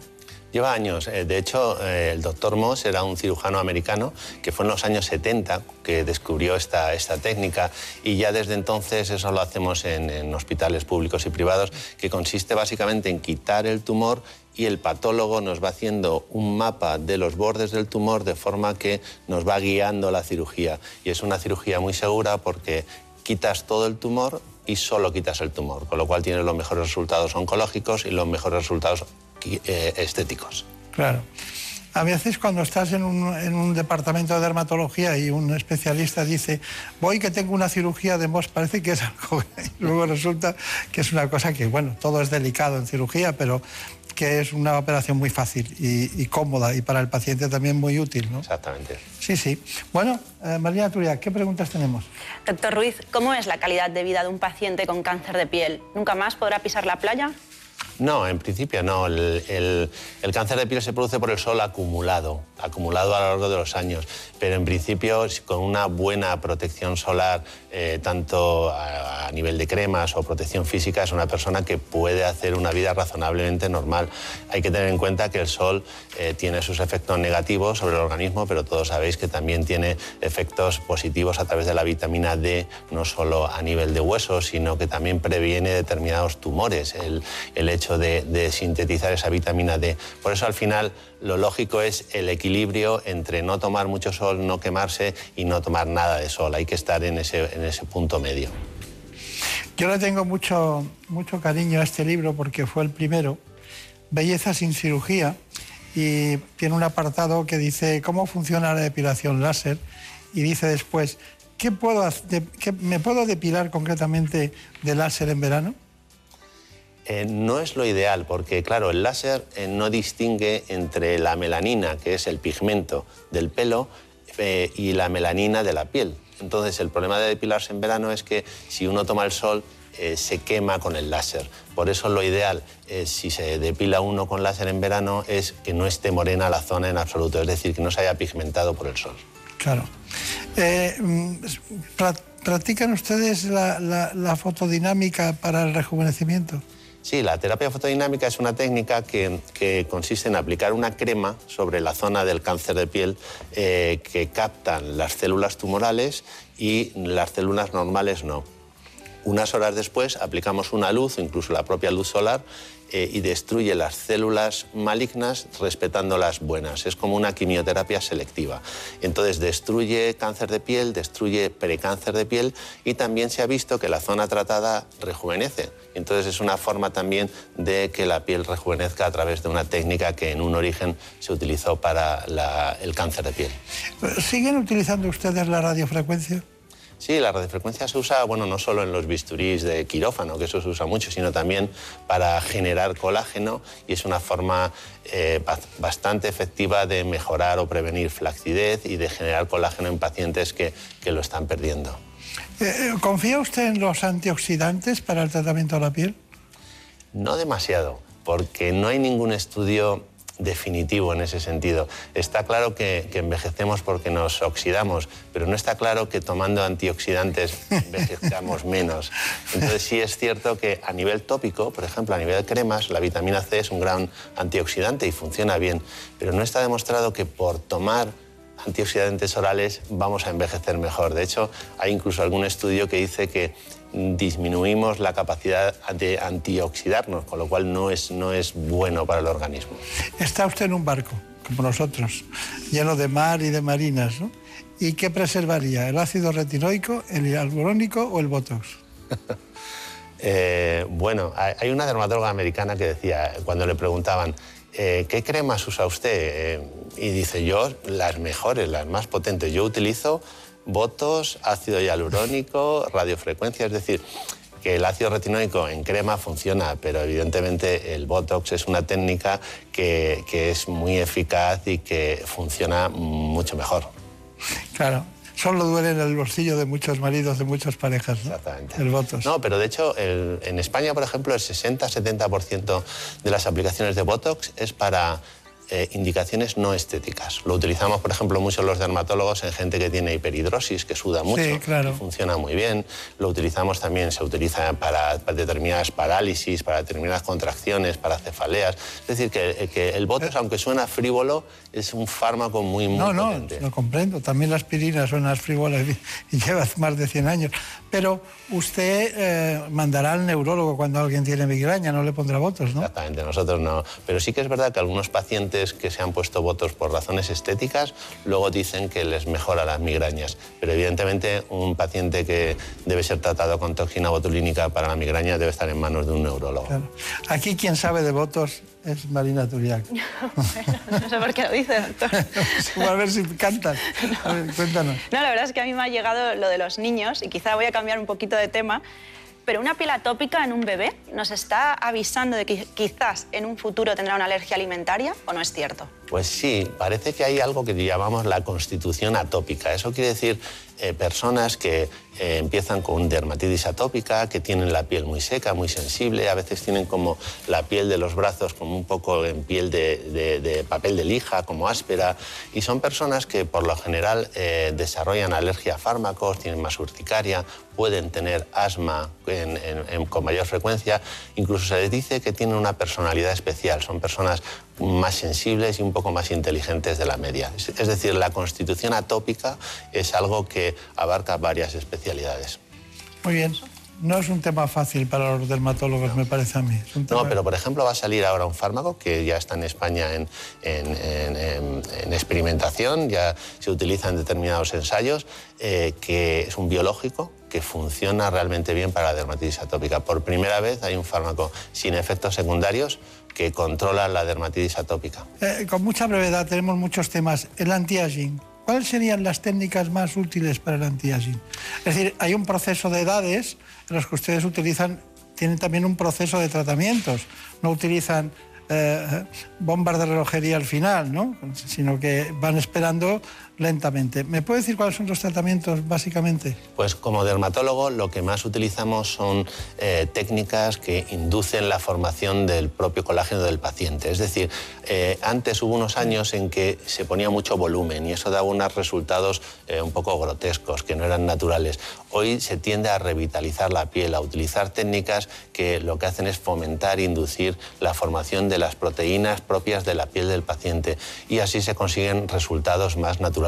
Hay una necesidad, desde luego. Ahora eh, leía el otro día en el New York Times un artículo sobre un cirujano plástico en Miami que en el garaje de su casa se ha puesto a pinchar botox a la gente dentro de los coches. La gente iba con sus mascarillas y el cirujano plástico en su, en su garaje pinchaba a la gente. Es decir, hay una necesidad de la gente por verse mejor. La gente, eh, y entonces hoy hay técnicas que la dermatología moderna dispone para, para conseguirlo. Tendríamos mucho que hablar eso, de ese tema de verse mejor, ¿no? Porque las personas que están muy bien eh, no necesitan cambiar nada, ¿no? Están muy bien y se les nota, ¿no? En cambio, mm, la belleza no se consigue solo con utilizando técnicas determinadas, ¿no? Pero hay mucha necesidad. Totalmente. Muchas veces la mejor técnica para causar una buena primera impresión es una sonrisa. Es mucho más interesante y más eficaz que, que- que una técnica estética. Claro, pero es difícil. Bueno, el ser humano ya sabe usted cómo es. Uno de los temas más interesantes que hay en la actualidad es la psoriasis o el psoriasis, que afecta al 2% de la población y suele aparecer entre los 15 y 35 años. Es una enfermedad inflamatoria de la piel y ocasionalmente de las articulaciones, porque hay una artritis psoriásica. Sepan que la manifestación más, eh, diríamos, habitual de la psoriasis son las lesiones cutáneas cubiertas de escamas. Las escamas son, yo diría que casi patognomónicas en la psoriasis, pero no las curamos. ¿Usted las cura? No, eh, no hay una cura para la psoriasis, pero sí que es verdad que en los últimos 10, 15 años ha habido más avances en la psoriasis que en los últimos 300 años. Es decir, con los nuevos fármacos biológicos que cada vez son más eficaces y menos tóxicos, se consigue que un paciente que ha tenido una psoriasis que le cubría prácticamente toda la superficie corporal, con dos, tres inyecciones empieza a limpiarse el 80% de su cuerpo. Entonces ha mejorado mucho la calidad de vida de los pacientes con psoriasis todos estos avances eh, de fármacos inmunomoduladores que actúan sobre el mecanismo de acción de la psoriasis. Sí, sí. Se está alejando usted de la de las, de las cremas y las pomadas y está acercándose a la, medicina molecular, a la biológica, a las dianas. Reconocida como enfermedad crónica por la Organización Mundial de la Salud, la psoriasis es una patología inflamatoria autoinmune de la piel. En España afecta a más de un millón de personas y suele aparecer entre los 15 y los 35 años, aunque también afecta a niños y a personas mayores. Su manifestación más habitual es la aparición de lesiones cutáneas cubiertas de escamas y provocar picor. Es una enfermedad crónica y se presenta en brotes, y en ningún caso es contagiosa. De momento no tiene cura, pero gracias a las distintas opciones terapéuticas, tanto orales como tópicas, se pueden reducir sus efectos. En hasta un 30% de los pacientes, esta enfermedad va más allá de un problema de la piel y aparece además la llamada artritis psoriásica. Esta patología se caracteriza por una inflamación crónica de las articulaciones, provocando hinchazón y dolor. Esto, unido a la merma de la autoestima, hace que afecte de forma muy importante a la calidad de vida del paciente. Bueno, está muy bien, pero Marina Turiak viene con toda la artillería con psoriasis, ¿no? Sí, en cuanto a la psoriasis, doctor, aprovechando que usted está aquí, nos confirmaría que no es contagiosa y así no estigmatizar a las personas que lo sufren, ya que es muy llamativa esa, esa lesión cutánea. Efectivamente, la psoriasis no es contagioso, no es contagioso, es una enfermedad inmunológica que la produce el propio eh, sistema inmunológico del paciente, pero es verdad, por ejemplo, en el Museo del Prado hay un cuadro que eh, se titula Jesucristo dando de comer a los leprosos y son pacientes con psoriasis, algunos de ellos. Pero la psoriasis no es contagiosa, sí es hereditaria. Hereditaria. Muy bien. Ay, disculpe. Tenemos un tema que es apasionante, ¿eh? que al que no le ocurre en algún momento de su vida parece que no ha pasado la adolescencia, ¿no? que es el acné. Pero hay muchos tipos de acné. Vamos con el informe. Entre los trastornos de la piel más comunes está el acné, que se produce cuando el exceso de sebo en la piel obstruye los poros y provoca inflamación. Las zonas más afectadas suelen ser la cara, el cuello, la espalda, el pecho y los hombros. Esta patología afecta en mayor o menor grado a cerca del 80% de los adolescentes, pero puede aparecer en todas las edades. No hay que olvidar que se trata de un trastorno multifactorial, en el que influyen numerosos elementos, emocionales, hormonales, infecciosos y por supuesto genéticos, y el tratamiento se prescribe de forma individualizada. En ocasiones, además de los fármacos orales o tópicos, los pacientes requieren de peelings o láseres para eliminar las lesiones inflamatorias del acné y las marcas o cicatrices que éstas provocan. Esta patología puede disminuir la autoestima y afectar a las relaciones sociales, deteriorando de forma importante la calidad de vida.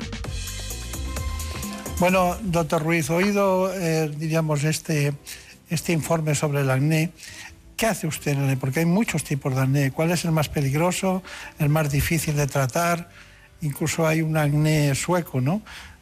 O el acné Mallorca se llama, ¿no? Sí, sí, sí. Pues es cierto que, el acné aparece normalmente en, adolescentes. El 85% de los adolescentes han tenido tienen acné. Normalmente se maneja eh, primero con cremas, unas cremas especiales. El siguiente paso sería ya eh, dar antibióticos por boca. Y hay un fármaco que ha revolucionado el tratamiento del acné, que es la isotretinoína oral. Es un fármaco que actúa sobre la glándula sebácea, que es la que origina el acné al obstruir el poro y hace que la glándula sebácea vuelva a su tamaño normal. Entonces es muy efectiva en el acné. A veces los padres eh, no quieren dar ese fármaco a, a los niños, pero es cierto que es muy seguro es un fármaco que previene cicatrices y tomado en la dosis baja y con controles analíticos es muy eficaz. Problema del acné no solo es el problema de la autoestima del chaval, que a veces a estas edades lo pasa muy mal y con nosotros lo consideramos algo estético, pero el adolescente lo pasa realmente mal, mal y no sale y no tiene confianza en sí mismo. Y luego a veces deja cicatrices que son más difíciles de quitar.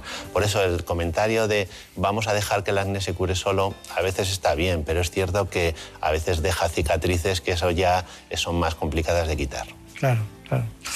Bueno, em, dice usted en su libro, dice, y no olvidar, dice, que lo importante no es quitar arrugas a la vida, sino poner vida a las arrugas. ¿La vida quita las arrugas? no, lo que es cierto es que hay arrugas que son bonitas. O sea, hay una. Eh, por eso eh, determinados médicos. Ser feliz quita las arrugas. No te las quita, pero te dan igual tenerlas. Eso está, está bien.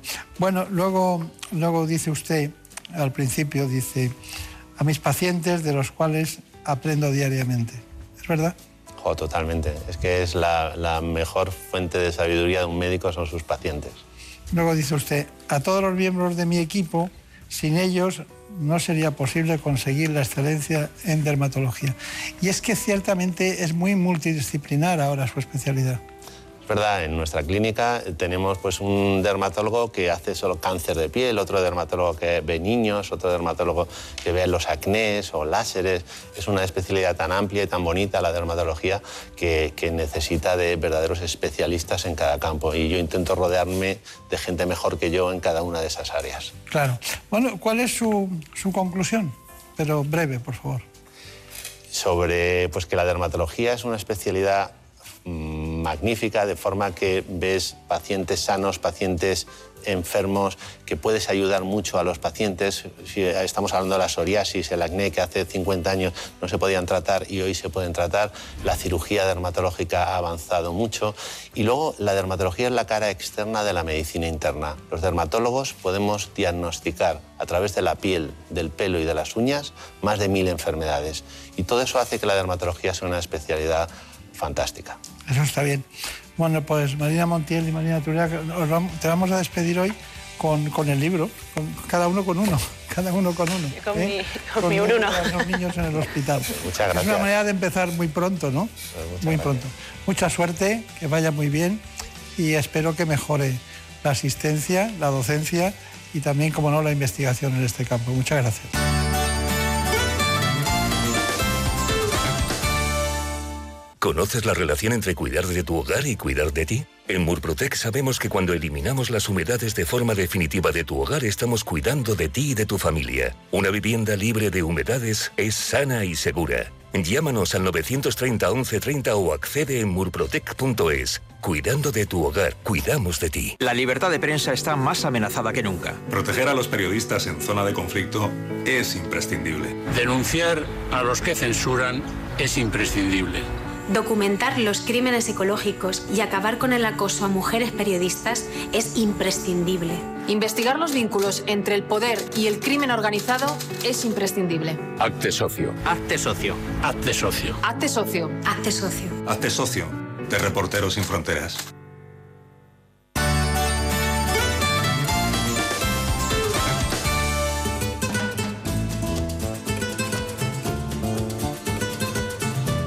Ha llegado el momento de conocer lo que publican nuestros compañeros de La Razón en ese suplemento de A tu Salud. Saludos desde La Razón. Esta semana contamos que el 99% de los alérgicos grave puede vacunarse de la COVID, ya que A Tu Salud ha tenido acceso a un estudio internacional liderado por especialistas del Servicio de Alergología del Hospital Gregorio Marañón de Madrid, que demuestra por primera vez que las vacunas de Pfizer y de Moderna son seguras en personas con reacciones alérgicas severas. Además, arrojamos luz sobre una de las dudas más frecuentes entre los pacientes que han pasado la COVID-19 de forma leve o asintomática, y es que muchos se si es necesario pasar un chequeo. Según los expertos, solo es recomendable una evaluación en caso de pacientes obesos, diabéticos o en aquellos que noten síntomas como fatiga. También entrevistamos a Pedro Landete, jefe de la Unidad de Cuidados Respiratorios Intermedios del Hospital Central de Madrid, quien nos confirma que las técnicas no invasivas que se aplican en la SUCRI han evitado en un 75% la intubación de los pacientes COVID-19 de este hospital de pandemias. Pero más allá del coronavirus, también hablamos, por ejemplo, de oncología y de la necesidad de crear un plan nacional en medicina de precisión en cáncer. Y explicamos por qué la dieta mediterránea logra frenar el deterioro cognitivo. En nuestra contra entrevistamos a Pablo Martínez, es periodista sanitario y autor del libro La República en Abandono, quien nos reconoce que la pandemia ha demostrado que España no tiene el mejor sistema sanitario del mundo, aunque sí el más eficiente. Pero como siempre estos son solo algunos de los contenidos, encontrarán más información en las páginas del suplemento a tu salud y durante toda la semana nuestra web www.larazón.es barra salud. Sin más, que pasen una feliz semana y cuídense. En buenas manos. el programa de salud de Onda Cero. Dirige y presenta el doctor Bartolomé Beltrán.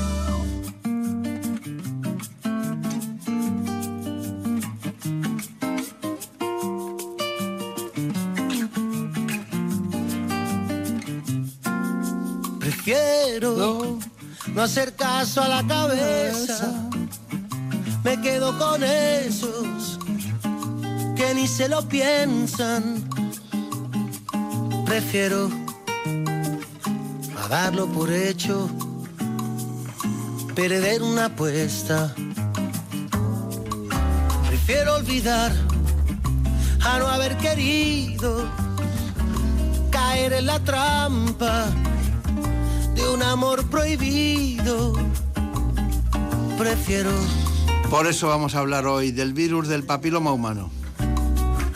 Que más de lo, lo mismo. hacemos con una ginecóloga que trabaja en el Hospital Rubén Juan Bravo de Madrid, la doctora Natalia Llenaro. Todos aquellos que son como niños, mil veces prefiero. Así que vamos con la infección de transmisión sexual más frecuente en todo el mundo. Mil veces prefiero a todos aquellos que son como niños. Mil veces. Les propongo, para adentrarnos en este asunto tan interesante, aunque sean tiempos de COVID, el virus del papiloma humano. Informe. La infección por el virus del papiloma humano está considerada la enfermedad de transmisión sexual más frecuente del mundo. De hecho, la mayoría de las personas sexualmente activas contraerán la infección en algún momento de su vida. Se transmite por contacto sexual, con o sin penetración. Es suficiente el contacto entre mucosas. Aunque la mayoría de estas infecciones desaparecen por sí solas sin causar problemas, vacunarse contra este virus puede ayudar a prevenir problemas de salud. Esta enfermedad infecciosa no solo afecta a las mujeres, de hecho, según se pone de manifiesto en el estudio Conocimiento y Actitudes hacia el virus del papiloma humano, en una población de universitarios españoles, solo el 44% de los encuestados sabe que el VPH afecta a ambos sexos. Y es que este virus es responsable de aproximadamente el 5% de los cánceres que pueden ser diagnosticados tanto a hombres como a mujeres a lo largo de su vida. Bueno, pues en efecto agradecemos que nos acompañe una especialista en obstetricia y ginecología. La doctora Natalia Llenaro es responsable del Departamento de Suelo Pélvico y Cirugía Cosmética Ginecológica en el Hospital Rubén Juan Bravo de Madrid. También es consultora del Departamento de Suelo Pélvico en el Hospital Soliman Al Habib en Arabia Saudita desde el año 2016. Además trabajó en el Hospital Nuestra Señora del Prado como especialista en ginecología y hasta el año 2011. Una trayectoria muy heterodoxa en todos los sentidos, pero es la suya, es la que hay. Hemos tenido un fallo en este espacio a lo largo de mucho tiempo, de no haberla conocido antes, pero la doctora Natalia Llenaro se llama de la rosa, ¿no? de, de segundo. Y entonces invita a pensar entre Natalia Llenaro y de la Rosa a pensar que es que el mundo internacional es propicio, ¿no?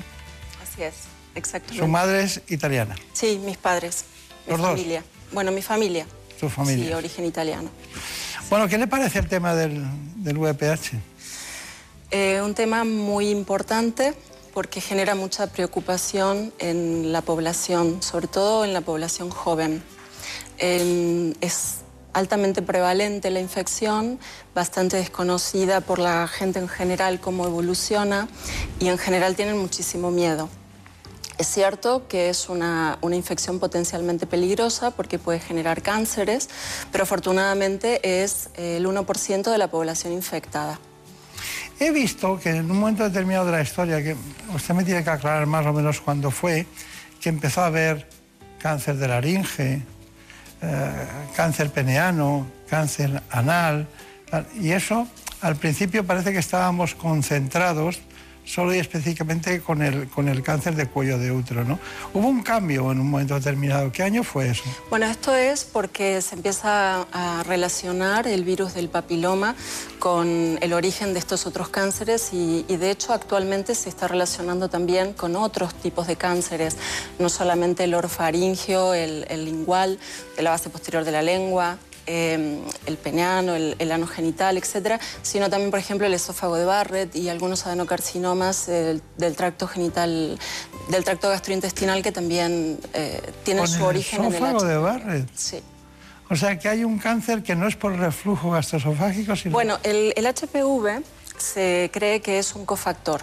Es un, eh, Claro. El 80% de los cánceres tienen un, un- digamos, una sustancia, un elemento que hace que la célula se transforme en cancerígena en un ambiente, eh, digamos, proinflamatorio. Y este sería el caso de, HPV. Bueno, la doctora Natalia Llenaro ha dicho una- Hay una palabra que ha introducido en medio de todo su discurso científico y social, que es la palabra miedo. ¿no? ¿Cómo acuden a la consulta eh, las mujeres por edades y los hombres por edades? ¿Y quiénes van acompañados? ¿Cuál es el pico de, de asistencia más frecuente? Y también me gustaría saber, lo, finalmente, bueno, la palabra miedo, porque ha empleado la palabra miedo. Sí, las pacientes suelen ir solas. Eh, aproximadamente entre 25 y 40 años es, eh, digamos, la, la mayor cantidad de gente en la que los diagnosticamos. Eh, pero con mucho miedo, sobre todo cuando le decimos te voy a tomar el, el hisopado para detectar el virus del papiloma y que además demora varios días en tener el resultado. Eh, muchas veces eh, en los días previos no duermen porque han investigado qué significa tener papiloma o- y, y normalmente todo lo que encuentran en internet es eh, la palabra cáncer. Entonces este, enloquecen, eh, tienen muchísima ansiedad, y mucha preocupación, sobre todo no entienden nada. Entonces, eh, el trabajo que tenemos es, bueno, darles el resultado y cuando es positivo explicarles lo que significa. Cuando las pacientes tienen un resultado positivo, pues agobian muchísimo más.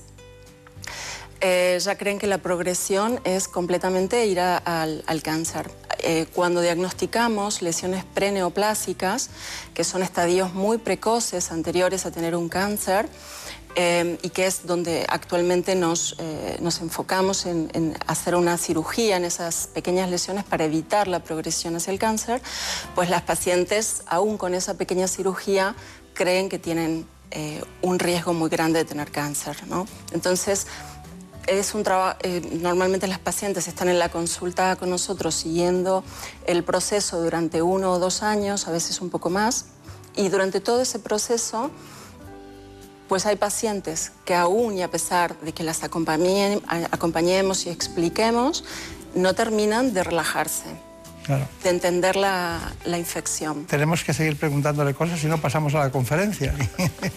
Eso no estaría muy bien. Muy bien. A ver, Marina Turia, ¿qué, me- qué- qué preguntas tienes de esas que hay en la calle que son latentes? En... Pues sabemos que las mujeres con una citología podemos saber si sufrimos el virus. Pero ¿y los hombres, doctora?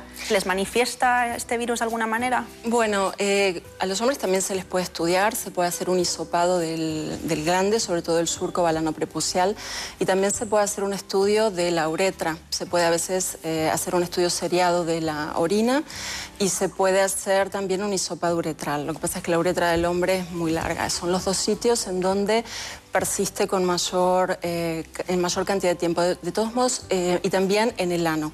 De todos modos, el hombre eh, suele aclarar la, la enfermedad mucho antes que la mujer. Si bien en condiciones normales, que vamos a aclarar, digamos, el 95% de las personas van a aclarar la, la infección, el hombre lo suele hacer en dos meses aproximadamente y la mujer en cinco a seis meses. Está bien. ¿Y, y no se resiste el hombre a hacerse un exudado? Eh, lo que pasa es que en realidad como práctica sanitaria no es muy, eh, digamos, usual. No. Eh, esa es una pregunta que hacen las mujeres. Eh, y mi pareja se tiene que vacunar, y mi pareja se tiene que estudiar, se tiene que hacer algo. En general no, porque la baja prevalencia de cánceres en los hombres que no tengan factores de riesgos eh, no, no haría necesario que, que fuera, que se estudiaran. De todos modos, el, la- el paciente que quiera estudiarse eh, puede ir al urólogo y, y solicitarle las pruebas. Claro, claro. ¿Alguna pregunta así más? Si Sí, las, las mujeres que sufren de este virus y si es el periodo tan largo en el que está activa la infección, ¿pueden quedarse embarazadas, por ejemplo? Sí, pueden quedarse embarazadas. No, no es una contraindicación, pero sí que como otra vía de transmisión es durante el embarazo y durante el canal de parto, durante el parto, en el canal de parto. Eh, entonces existe mm, un 14% de niños que al nacer podrían ser positivos para el virus del papiloma. Está bien. Bueno, es que tenemos tantas cosas, eh, tenemos que pasar a las noticias de actualidad. De todas maneras, tenemos que hacer eh, estudiar bien la prevención. Aparte del preservativo, ¿qué otras cuestiones hay? Bueno, el preservativo es fundamental, pero desafortunadamente no es un 100% efectivo. Em, disminuiría la infección en un 70%. La otra gran medida que tenemos es la vacuna actualmente, porque la vacuna tiene un mecanismo y en el futuro habrá otra mejor vacuna, pero de momento tenemos esta, y sobre todo es em, fundamental en pacientes que no han tenido contacto sexual, que tenemos un riesgo muy bajo de que tengan em, los papilomas de alto grado.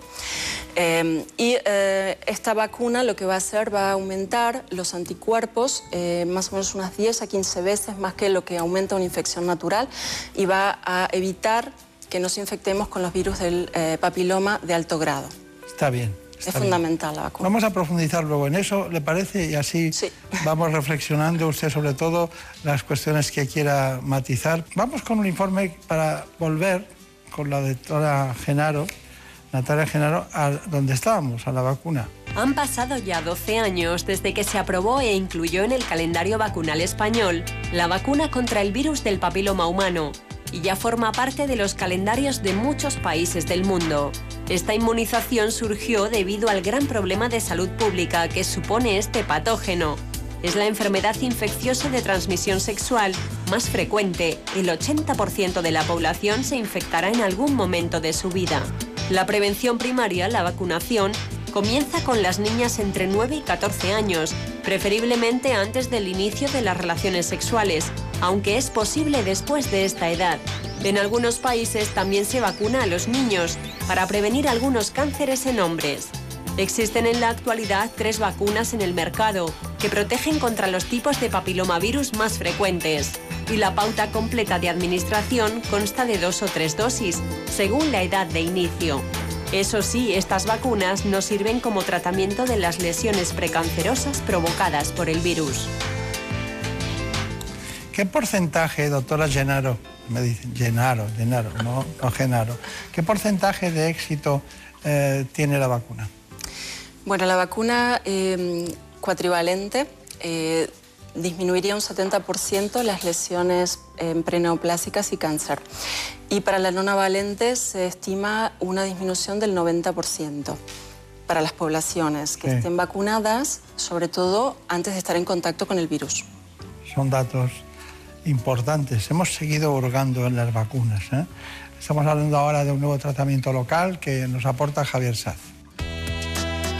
Detectar a tiempo el virus del papiloma humano es muy importante, ya que la falta de síntomas específicos hace que el virus pase desapercibido, a veces durante demasiado tiempo, lo cual aumenta el riesgo de lesiones o de sufrir cáncer de útero.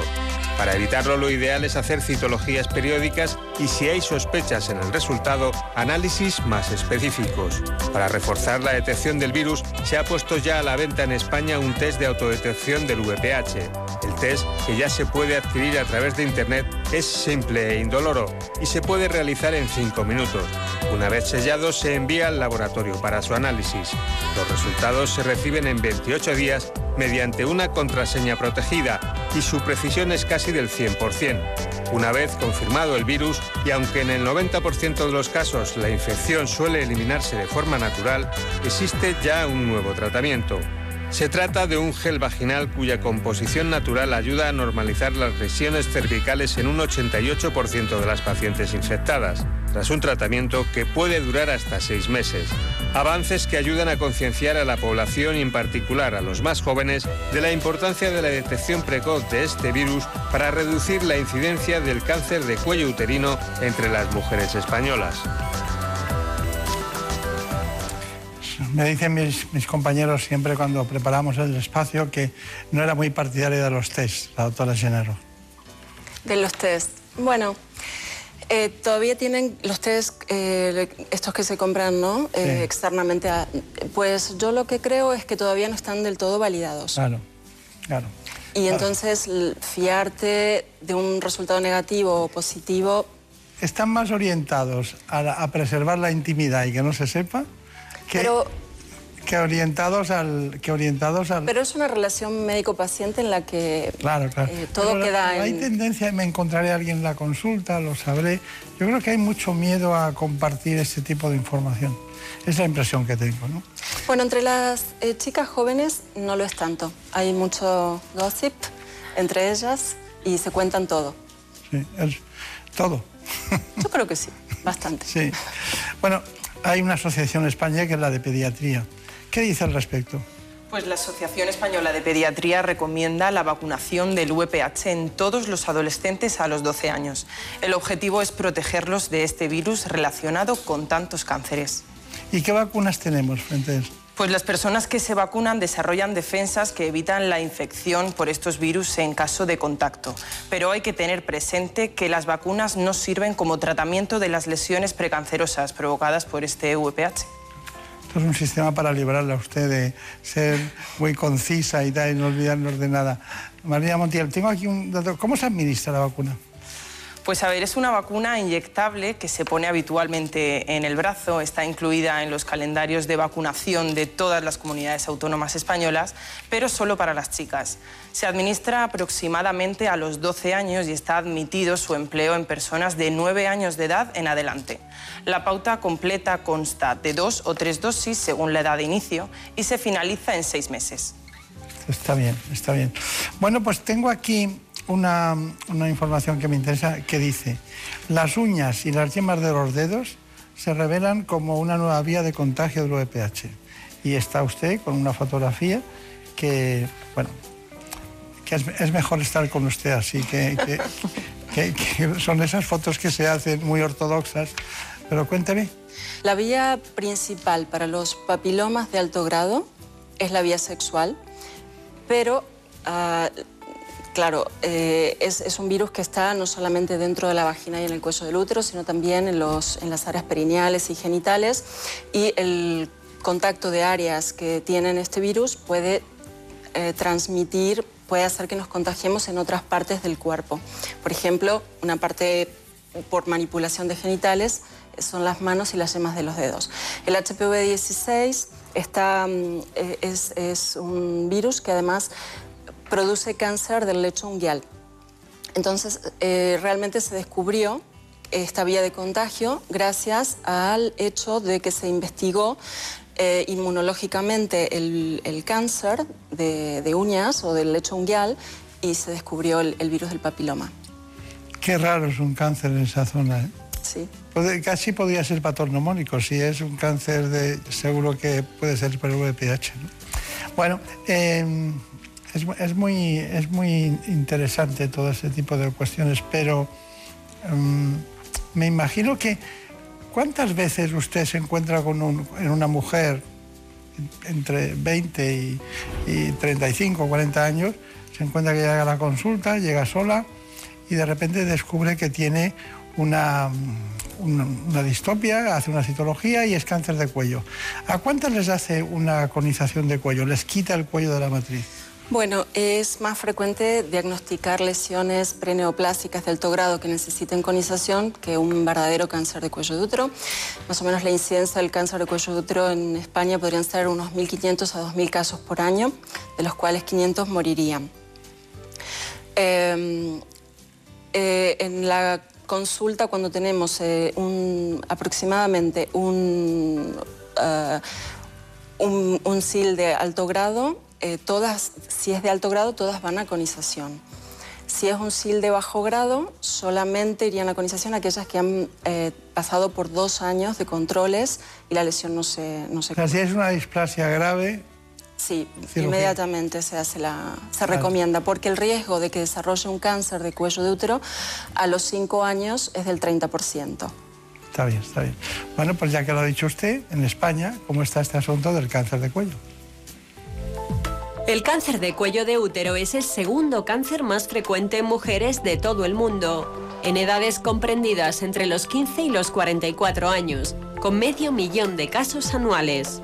En nuestro país se diagnostican anualmente alrededor de 2.500 nuevos casos. La mayoría de estos cánceres se diagnostican entre los 30 y los 50 años. Solo el 10% de los diagnósticos se hacen en mujeres mayores de 65. Su principal causa es la infección activa y persistente de uno o varios tipos del virus, hasta 11 distintos del papiloma humano aunque los genotipos 16 y 18 son los causantes del 70% de los casos. Para prevenirlo es fundamental la vacunación antes del comienzo de la actividad sexual y someterse a pruebas de detección precoz como la citología, que permite analizar las células del cuello del útero. Gracias a estos mecanismos, en los últimos años se han reducido la incidencia y la mortalidad de este tipo de cáncer. Bueno, algo que decir del cáncer de cuello. Ya ha dado la incidencia, cómo se produce, cuándo los mandan a colonización. Mientras tanto, se curan muchos, ¿no? Que no llegan el SIL que diríamos 0 Exactamente. Lo más importante es eh, acudir a los controles para poder llegar a las lesiones preinvasivas y, poder operarlo o poder tratarlo antes de, de tener el verdadero cáncer, ¿no? Una vez que tenemos el cáncer, bueno, tenemos que ser estadificados y dependiendo del estadio que tengamos, eh, que la mayoría aquí en España también eh, son en estadios precoces. Los estadios más avanzados están relacionados con eh, personas inmigrantes de los países en donde la incidencia es mayor. Claro. sí. Y, bueno, una vez que somos estadificados en, qué grado o estadio estamos, pues se, se indica un tratamiento.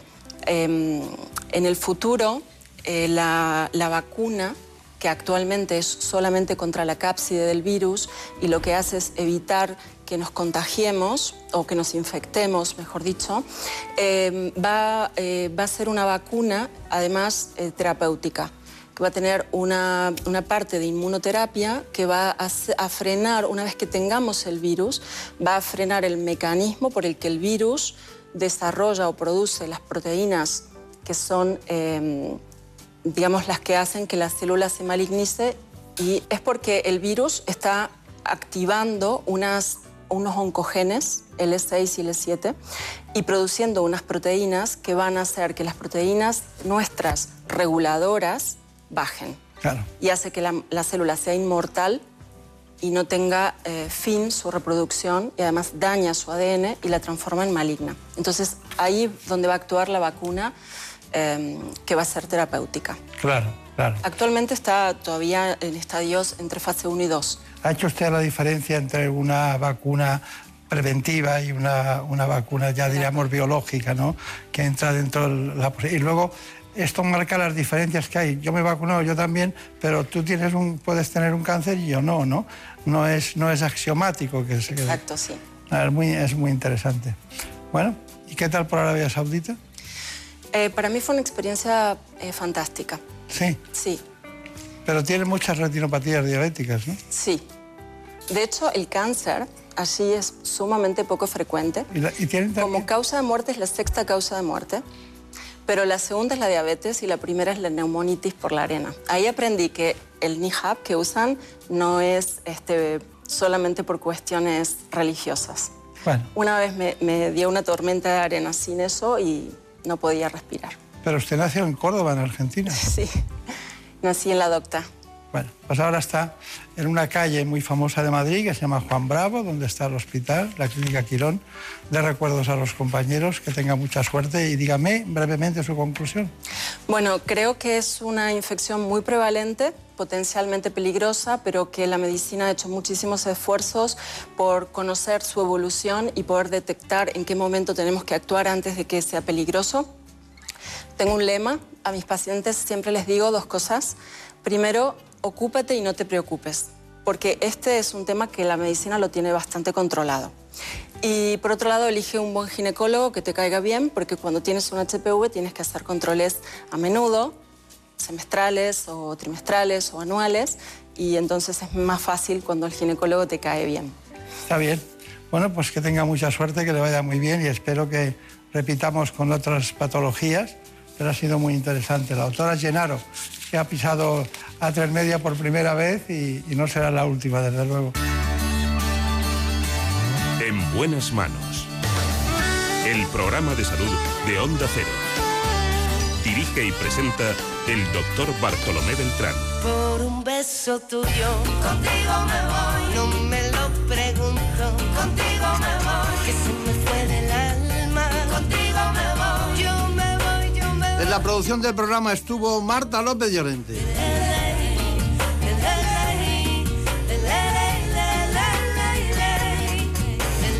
Nos ponemos de pie para saludar la soltura, la imaginación, la coherencia y sobre todo lo mejor de todo, su extraordinaria combinación de música y letra, de conocimiento y, cómo no, esa música que nos alegra toda la semana. Y se enreda el tiempo mojando los sueños y tu boca loca. Es Daniel Solís. Por un beso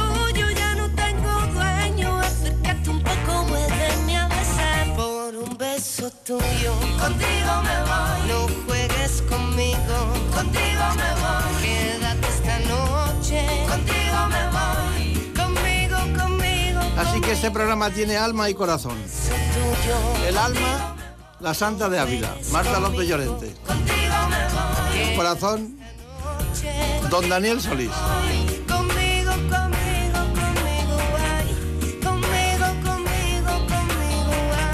Volvemos, seguiremos hablando como siempre de salud. Por un beso tuyo.